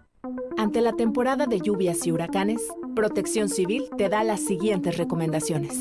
Resguarda tus documentos personales Ubica los refugios temporales cercanos a tu vivienda. Cubre puertas y ventanas. Almacena alimentos y agua potable. No cruces el cauce de arroyos. Acude al refugio temporal más cercano. Tu seguridad es nuestra prioridad. Unidos nos protegemos. Gobierno del Estado. Baja California Sur. Nos une. En Super Estéreo Milet te decimos cómo proteger de mejor manera tu cuenta de WhatsApp. Primero, activa la verificación en dos pasos para que la aplicación te pida en cualquier momento que chatees tu NIP de seguridad y también cada que registres tu cuenta en un nuevo dispositivo. 2. Si te llega un código de verificación que no solicitaste por mensaje, no lo compartas con nadie. Alguien podría estar intentando acceder a tu cuenta. 3. Configura tu foto de perfil, nombre y estados para que sean visibles solo para tus contactos. 4. Si tu dispositivo lo permite, añade un código o huella para abrir la aplicación. 5. Revisa frecuentemente las sesiones que has abierto en otros dispositivos o en la versión web. Si no reconoces alguna, ciérrala de inmediato. Y finalmente, mantén tu aplicación y tu dispositivo actualizados. Esto asegura que tengas la última versión donde se van corrigiendo errores en la seguridad del sistema. Porque en Super Estéreo Milet queremos una mejor ciudad. Cambiemos, cuidemos y mejoremos nuestra ciudad. Esta es una campaña propia del Grupo Milet en beneficio de Baja California Sur.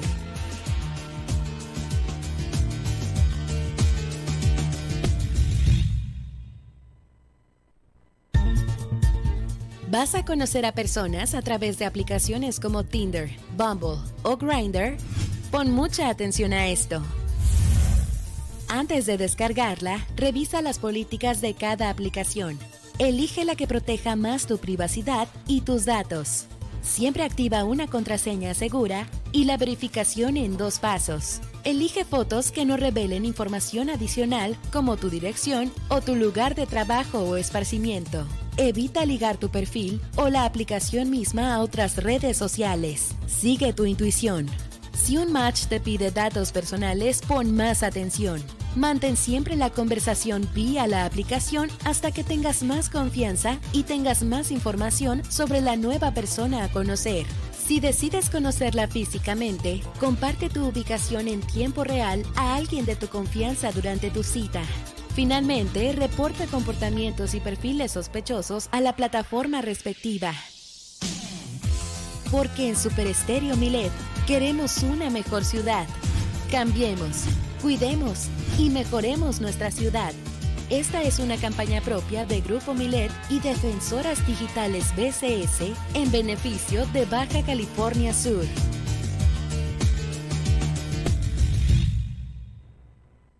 Super Estéreo Milet 95.1 FM.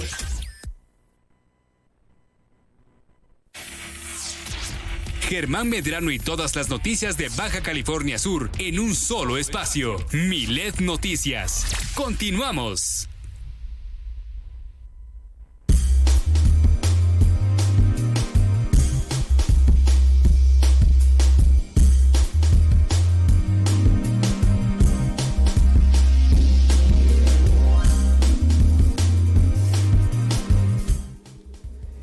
Estamos de vuelta con ustedes y ya tenemos la información que circula en los diarios. Los más importantes del país están aquí en Milet Noticias, Baja California Sur. Así es, iniciamos con la portada de Diario Milet, en donde se publica avanzan en comisión del Senado iniciativa para que el ejército siga en las calles hasta 2028, pasa al Pleno. Y bueno, pues comisiones del Senado aprobaron ah, con 18 votos a favor y 10 en contra y una abstención el dictamen que amplía el plazo de las Fuerzas Armadas en tareas de seguridad pública, aprobado la semana pasada en la Cámara de Diputados. La minuta será turnada al Pleno para su análisis y discusión el miércoles miércoles, tras ser aprobada por Comisiones Unidas de Puntos Constitucionales y Estudios Legislativos Segunda. Se espera que el miércoles durante la votación Morena no alcance los votos necesarios para ser ratificada, pues no se ha logrado el consenso sobre la reforma que amplía a 2028 el plazo para la participación de elementos militares en seguridad pública. Encuentra este más información en nuestro sitio milet.com, donde además podrás leer nuestro diario en versión PDF y sintonizar nuestras más de 17 frecuencias transmitiendo a nivel nacional. Grupo Milet cuenta con presencia en los Estados Unidos a través de ciudades como Las Vegas, San Antonio, Texas y Oklahoma City. Vamos ahora con el Universal que en su, en su portada publican Tiembla otra vez en 19S.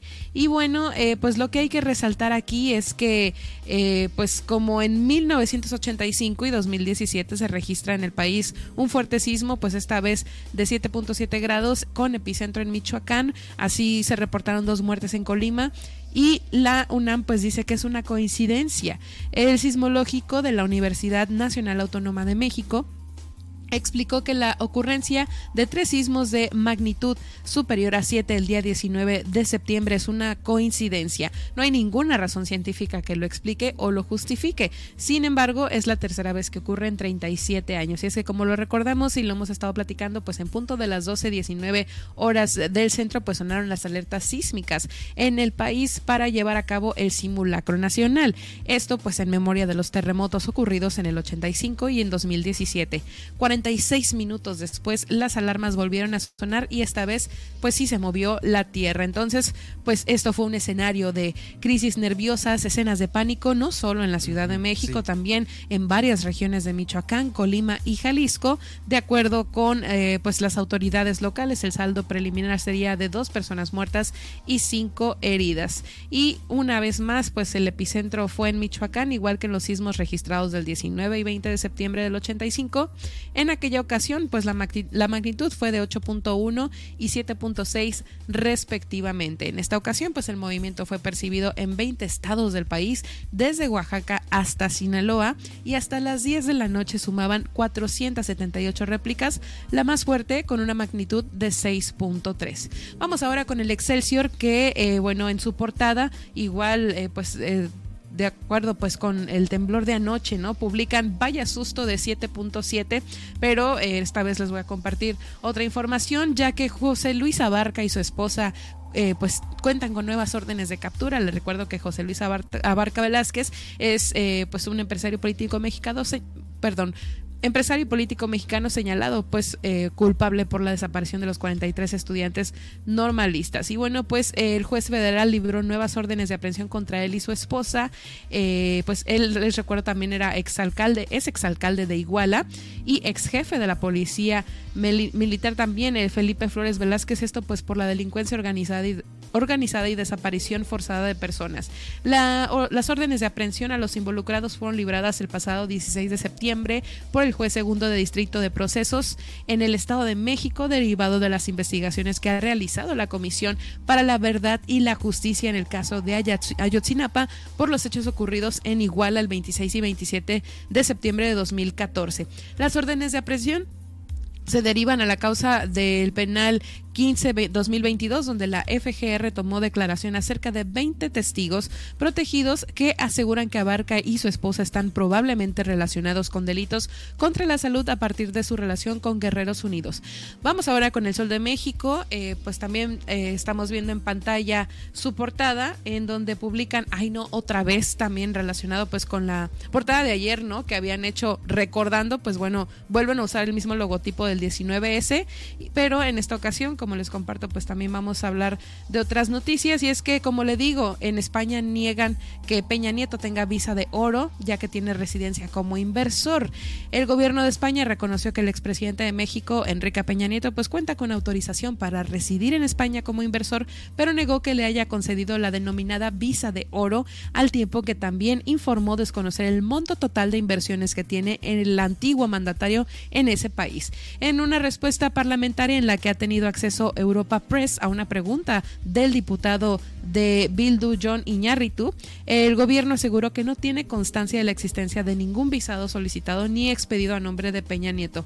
También eh, pues se puntualizó que el titular es titular de una autorización de residencia como inversor conforme a la ley de 2013 de apoyo a los emprendedores y su internalización. Esta ley precisó que permite este tipo de autorización, entre otros, eh, a los titulares de bienes inmuebles en España con una inversión de valor igual o superior a 500 mil euros y que cumplen con el resto de los requisitos. Les recuerdo que Peña Nieto reside en España desde hace tiempo y a principios de agosto eh, la Fiscalía General de México informó que investiga al expresidente por haber cometido presuntamente delitos de blanqueo de dinero, delitos electorales y enriquecimiento ilícito. Por último, en la internacional le comentaba que el huracán Fiona golpea pues ahora a la República Dominicana luego de causar daños catastróficos en Puerto Rico y bueno, eh, pues eh, la noche del lunes Fiona ganó intensidad y se convirtió en un huracán de categoría 2 con vientos máximos de 175 kilómetros por hora.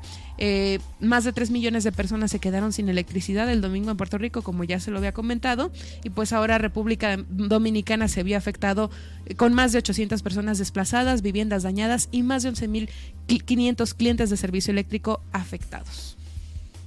Bienvenido a nuestro mundo. Ah, sí, bienvenido. Pero fíjate, o sea, eh, aumentó a categoría 2 y con uno pues golpeó muy feo a, Puerto Rico y pues pues ahí se está dando el tour Fiona, ¿no? Sí, allá por allá eh, vamos también a seguir el otro que está también en el Pacífico eh, conformándose. justamente pues por ello no deje de seguirnos, por supuesto, en los diferentes espacios informativos que tenemos. Oigan, pues eh, tenemos ya casi casi en la línea a nuestra... Eh, a Jacqueline Valenzuela, quien es la directora de Cerca, es la directora del Centro de Energía Renovable y Calidad Ambiental, quien nos trae información importante sobre este, el tema energético en nuestro estado.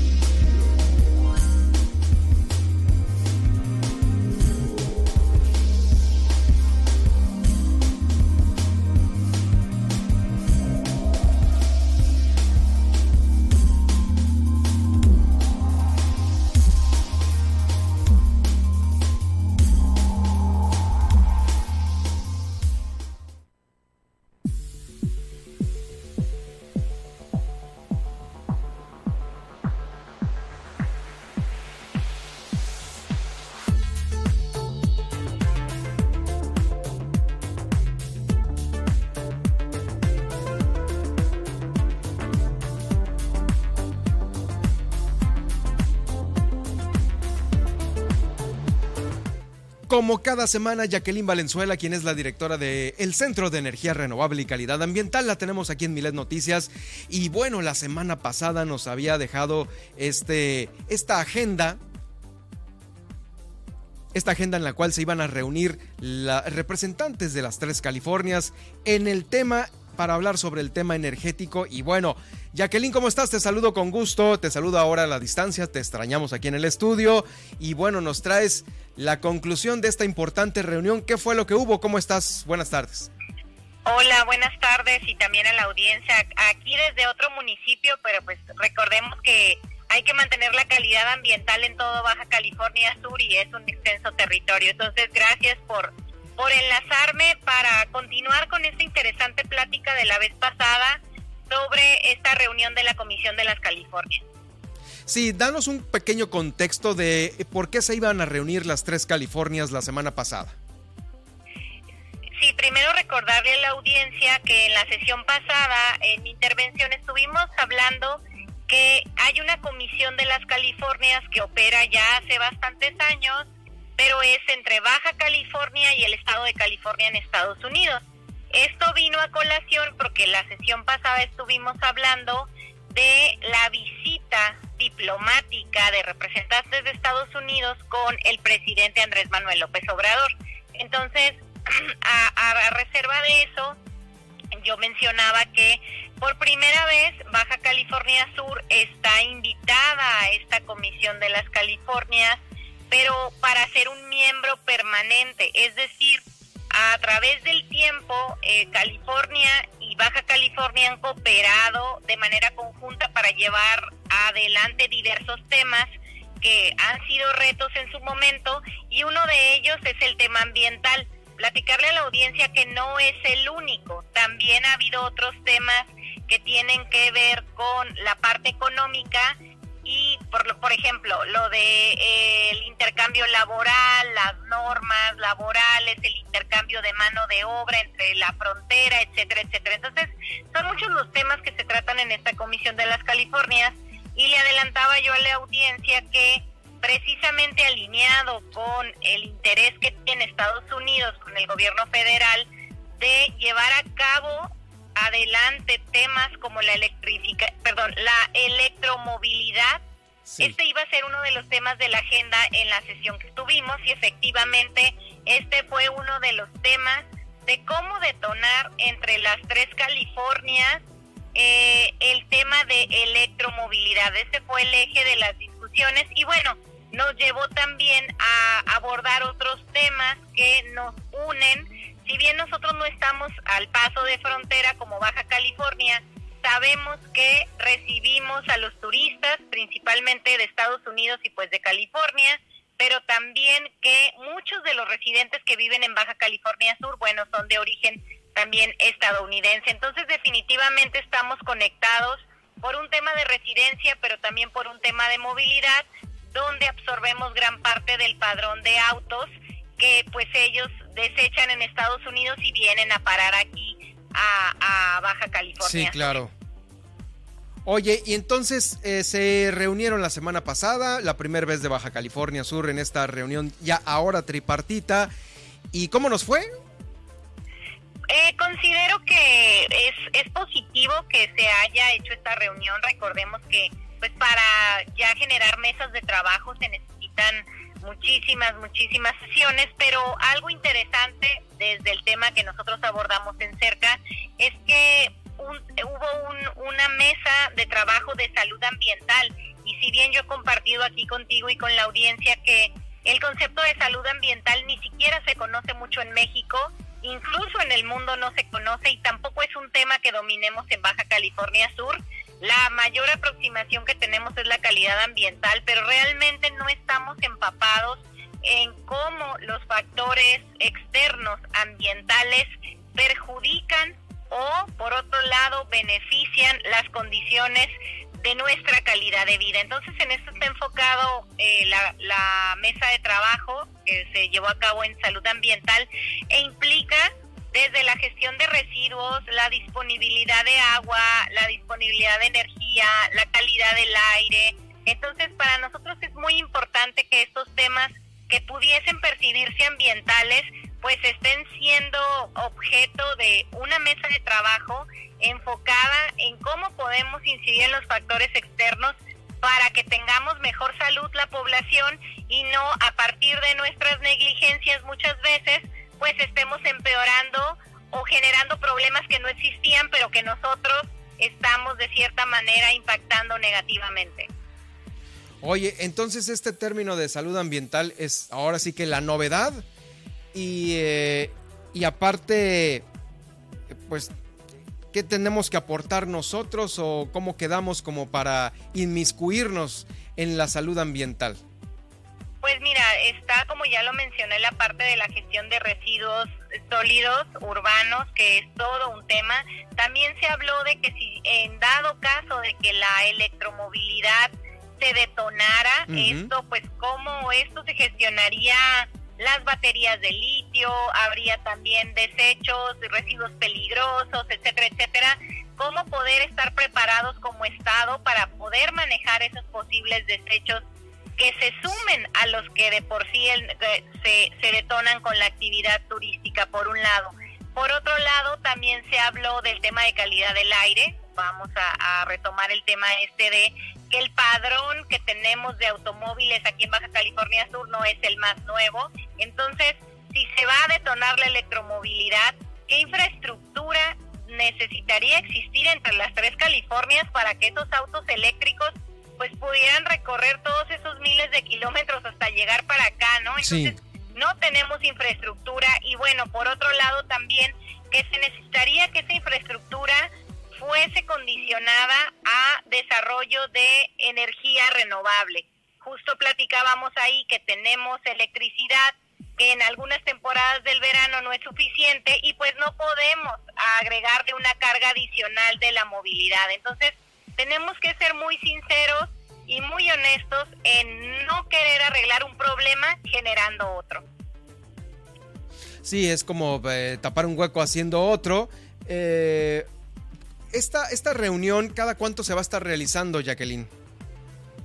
Eh, mira, el grupo de trabajo quedó precisamente en que pudiese ser varias sesiones al año. Creo que Baja California y California ya tienen su, su propia agenda. Eh, la parte que más adelante se informará es cómo se va a establecer los mecanismos, pero por lo pronto considero positivo que ya estemos hablando en plural y que eh, haya un reconocimiento hacia Baja California Sur como, como este polo que no se puede dejar nada más de lado por todo lo que nos une, como ya lo comenté, pues esta parte turística, también la parte de movilidad y sobre todo la parte de las externalidades que si no las manejamos pueden ser negativas, muy negativas, porque también pues el, el sector turismo necesita agua, agua disponible y sabemos que no está en todos los municipios. Entonces, lo considero positivo, considero que va a haber una agenda que sigue y bueno, por lo pronto la agenda que sigue es la próxima semana en un congreso que hay en Mexicali, organizado precisamente por el condado de, uno de los condados de California,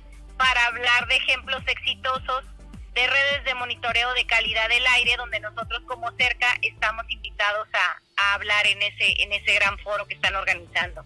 Ah, bueno, pues también no, no para la agenda eh, medioambiental en relación a la energía y qué bueno que estés presente pues como parte de Baja California Sur para llevar a cabo pues este tipo de pláticas que nos benefician en mucho. Bueno, estaremos atentos de esta agenda, Jacqueline. Este, ya te tendremos en el estudio para la próxima y aquí lo platicaremos, ¿no? Sí, sobre todo decirle a la audiencia que a veces cuando escuchamos estas noticias a nivel nacional, que la relación México-Estados Unidos, y a veces se genera esta polémica de cuáles son los intereses, bueno, saber que sí debemos estar interesados porque Baja California Sur sigue siendo parte de las Californias, entonces nos interesa estar atentos en lo que se va a detonar de esta relación.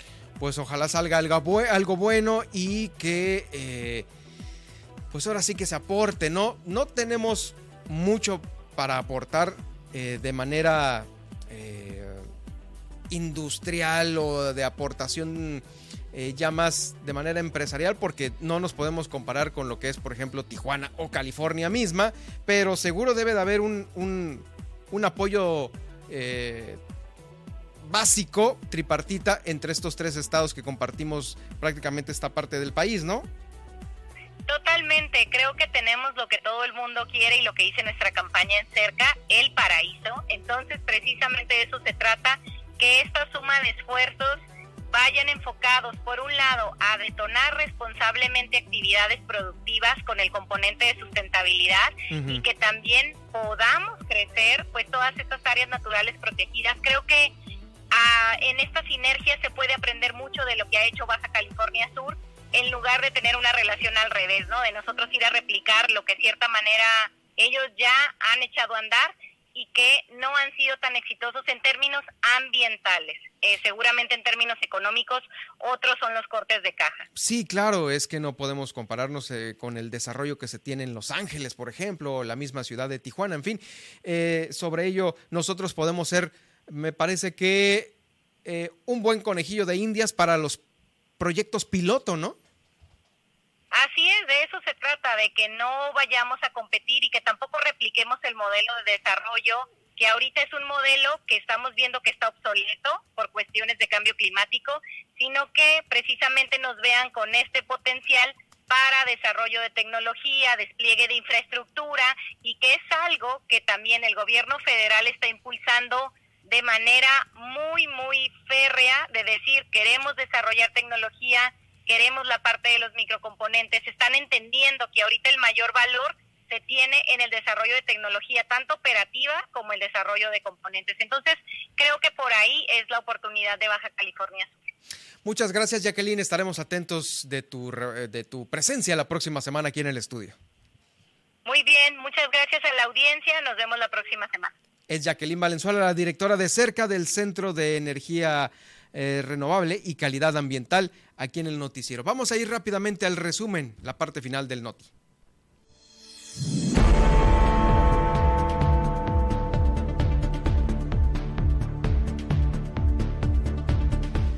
Me va llegando esta información en donde durante todo este mes de septiembre se va a mantener abierta la consulta pública del proyecto inmobiliario Misión Punta Norte, este gran proyecto que fue muy cuestionado por la autorización que diera el gobierno municipal de Rubén Muñoz y que ahora eh, esta consulta fue anunciada desde el 26 de agosto como parte del procedimiento de evaluación e impacto ambiental. En este espacio, las personas interesadas pueden participar mediante la presentación de comentarios u observaciones.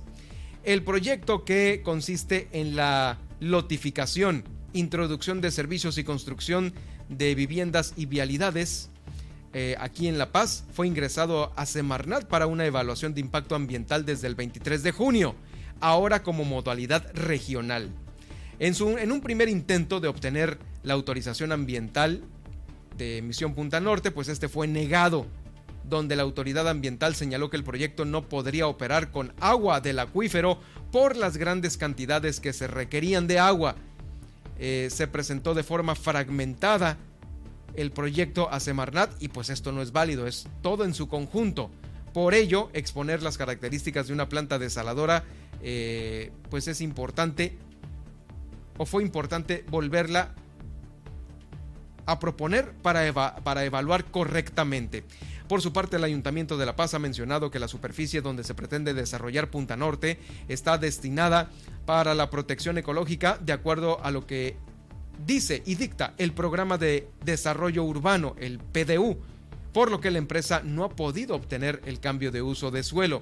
Las personas que tengan interés en participar en la consulta pública deberán emitir sus opiniones y comentarios en un documento por escrito y presentarlo en las oficinas de representación de Semarnat aquí en La Paz o a través de la página de la Secretaría a más tardar este próximo 30 de septiembre. Continúa la consulta pública del proyecto inmobiliario Misión Punta Norte.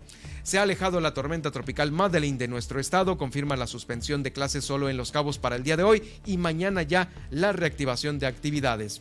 Ya pasaron 10 días desde que el huracán Kai tocó tierra y provocado pues muchos muchos eh, desastres en comunicación en Mulegé, en las rancherías.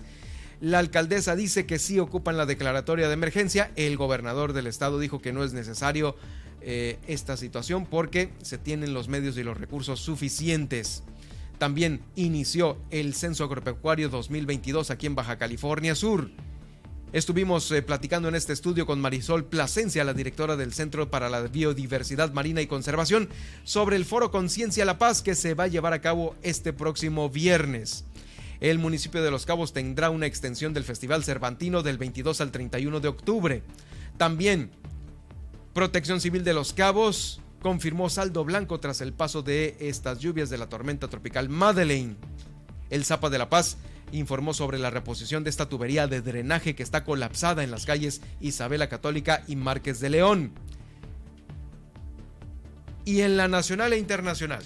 Por tercera vez en 19 de septiembre, como en el 85 y 2017, se registró en el país un sismo de 7.7 grados con epicentro en Michoacán, reportando dos muertes en Colima y hoy nuevamente se presentó este temblor. Además, José Luis Abarca y su esposa con nuevas órdenes de captura. José Luis Abarca Velázquez es un empresario político mexicano que, como lo sabemos, fue señalado culpable de la desaparición de los 43 estudiantes normalistas en la ciudad de Iguala. Y España niega que Peña Nieto tenga visa de oro tiene residencia como inversor. El gobierno español desconoce el monto total de inversiones del expresidente mexicano en ese país. Y en la internacional, huracán Fiona golpea a República Dominicana luego de causar daños catastróficos en Puerto Rico. Fiona de categoría 2 lleva fuertes lluvias y ha causado inundaciones repentinas en ese sitio, mientras que en Puerto Rico se convirtió en la tormenta más fuerte en impactar la isla desde el devastador huracán María en 2017. Gracias Nadia, ¿dónde te podemos seguir a través de las redes sociales? Pueden encontrarme en Facebook, estoy como Nadia Ojeda Locutora y en Twitter como arroba guion bajo Nadia OB. A mí me pueden seguir en arroba Germán Medrano en Twitter y también en Germán Medrano Nacionales de Facebook, de YouTube y de Spotify, donde estamos haciendo esta transmisión en vivo y donde va a quedar también el podcast de esta emisión, al igual que las entrevistas. Eh, gracias Nadia, nos escuchamos y nos vemos el día de mañana. Así es, muchísimas gracias. Hasta la próxima emisión.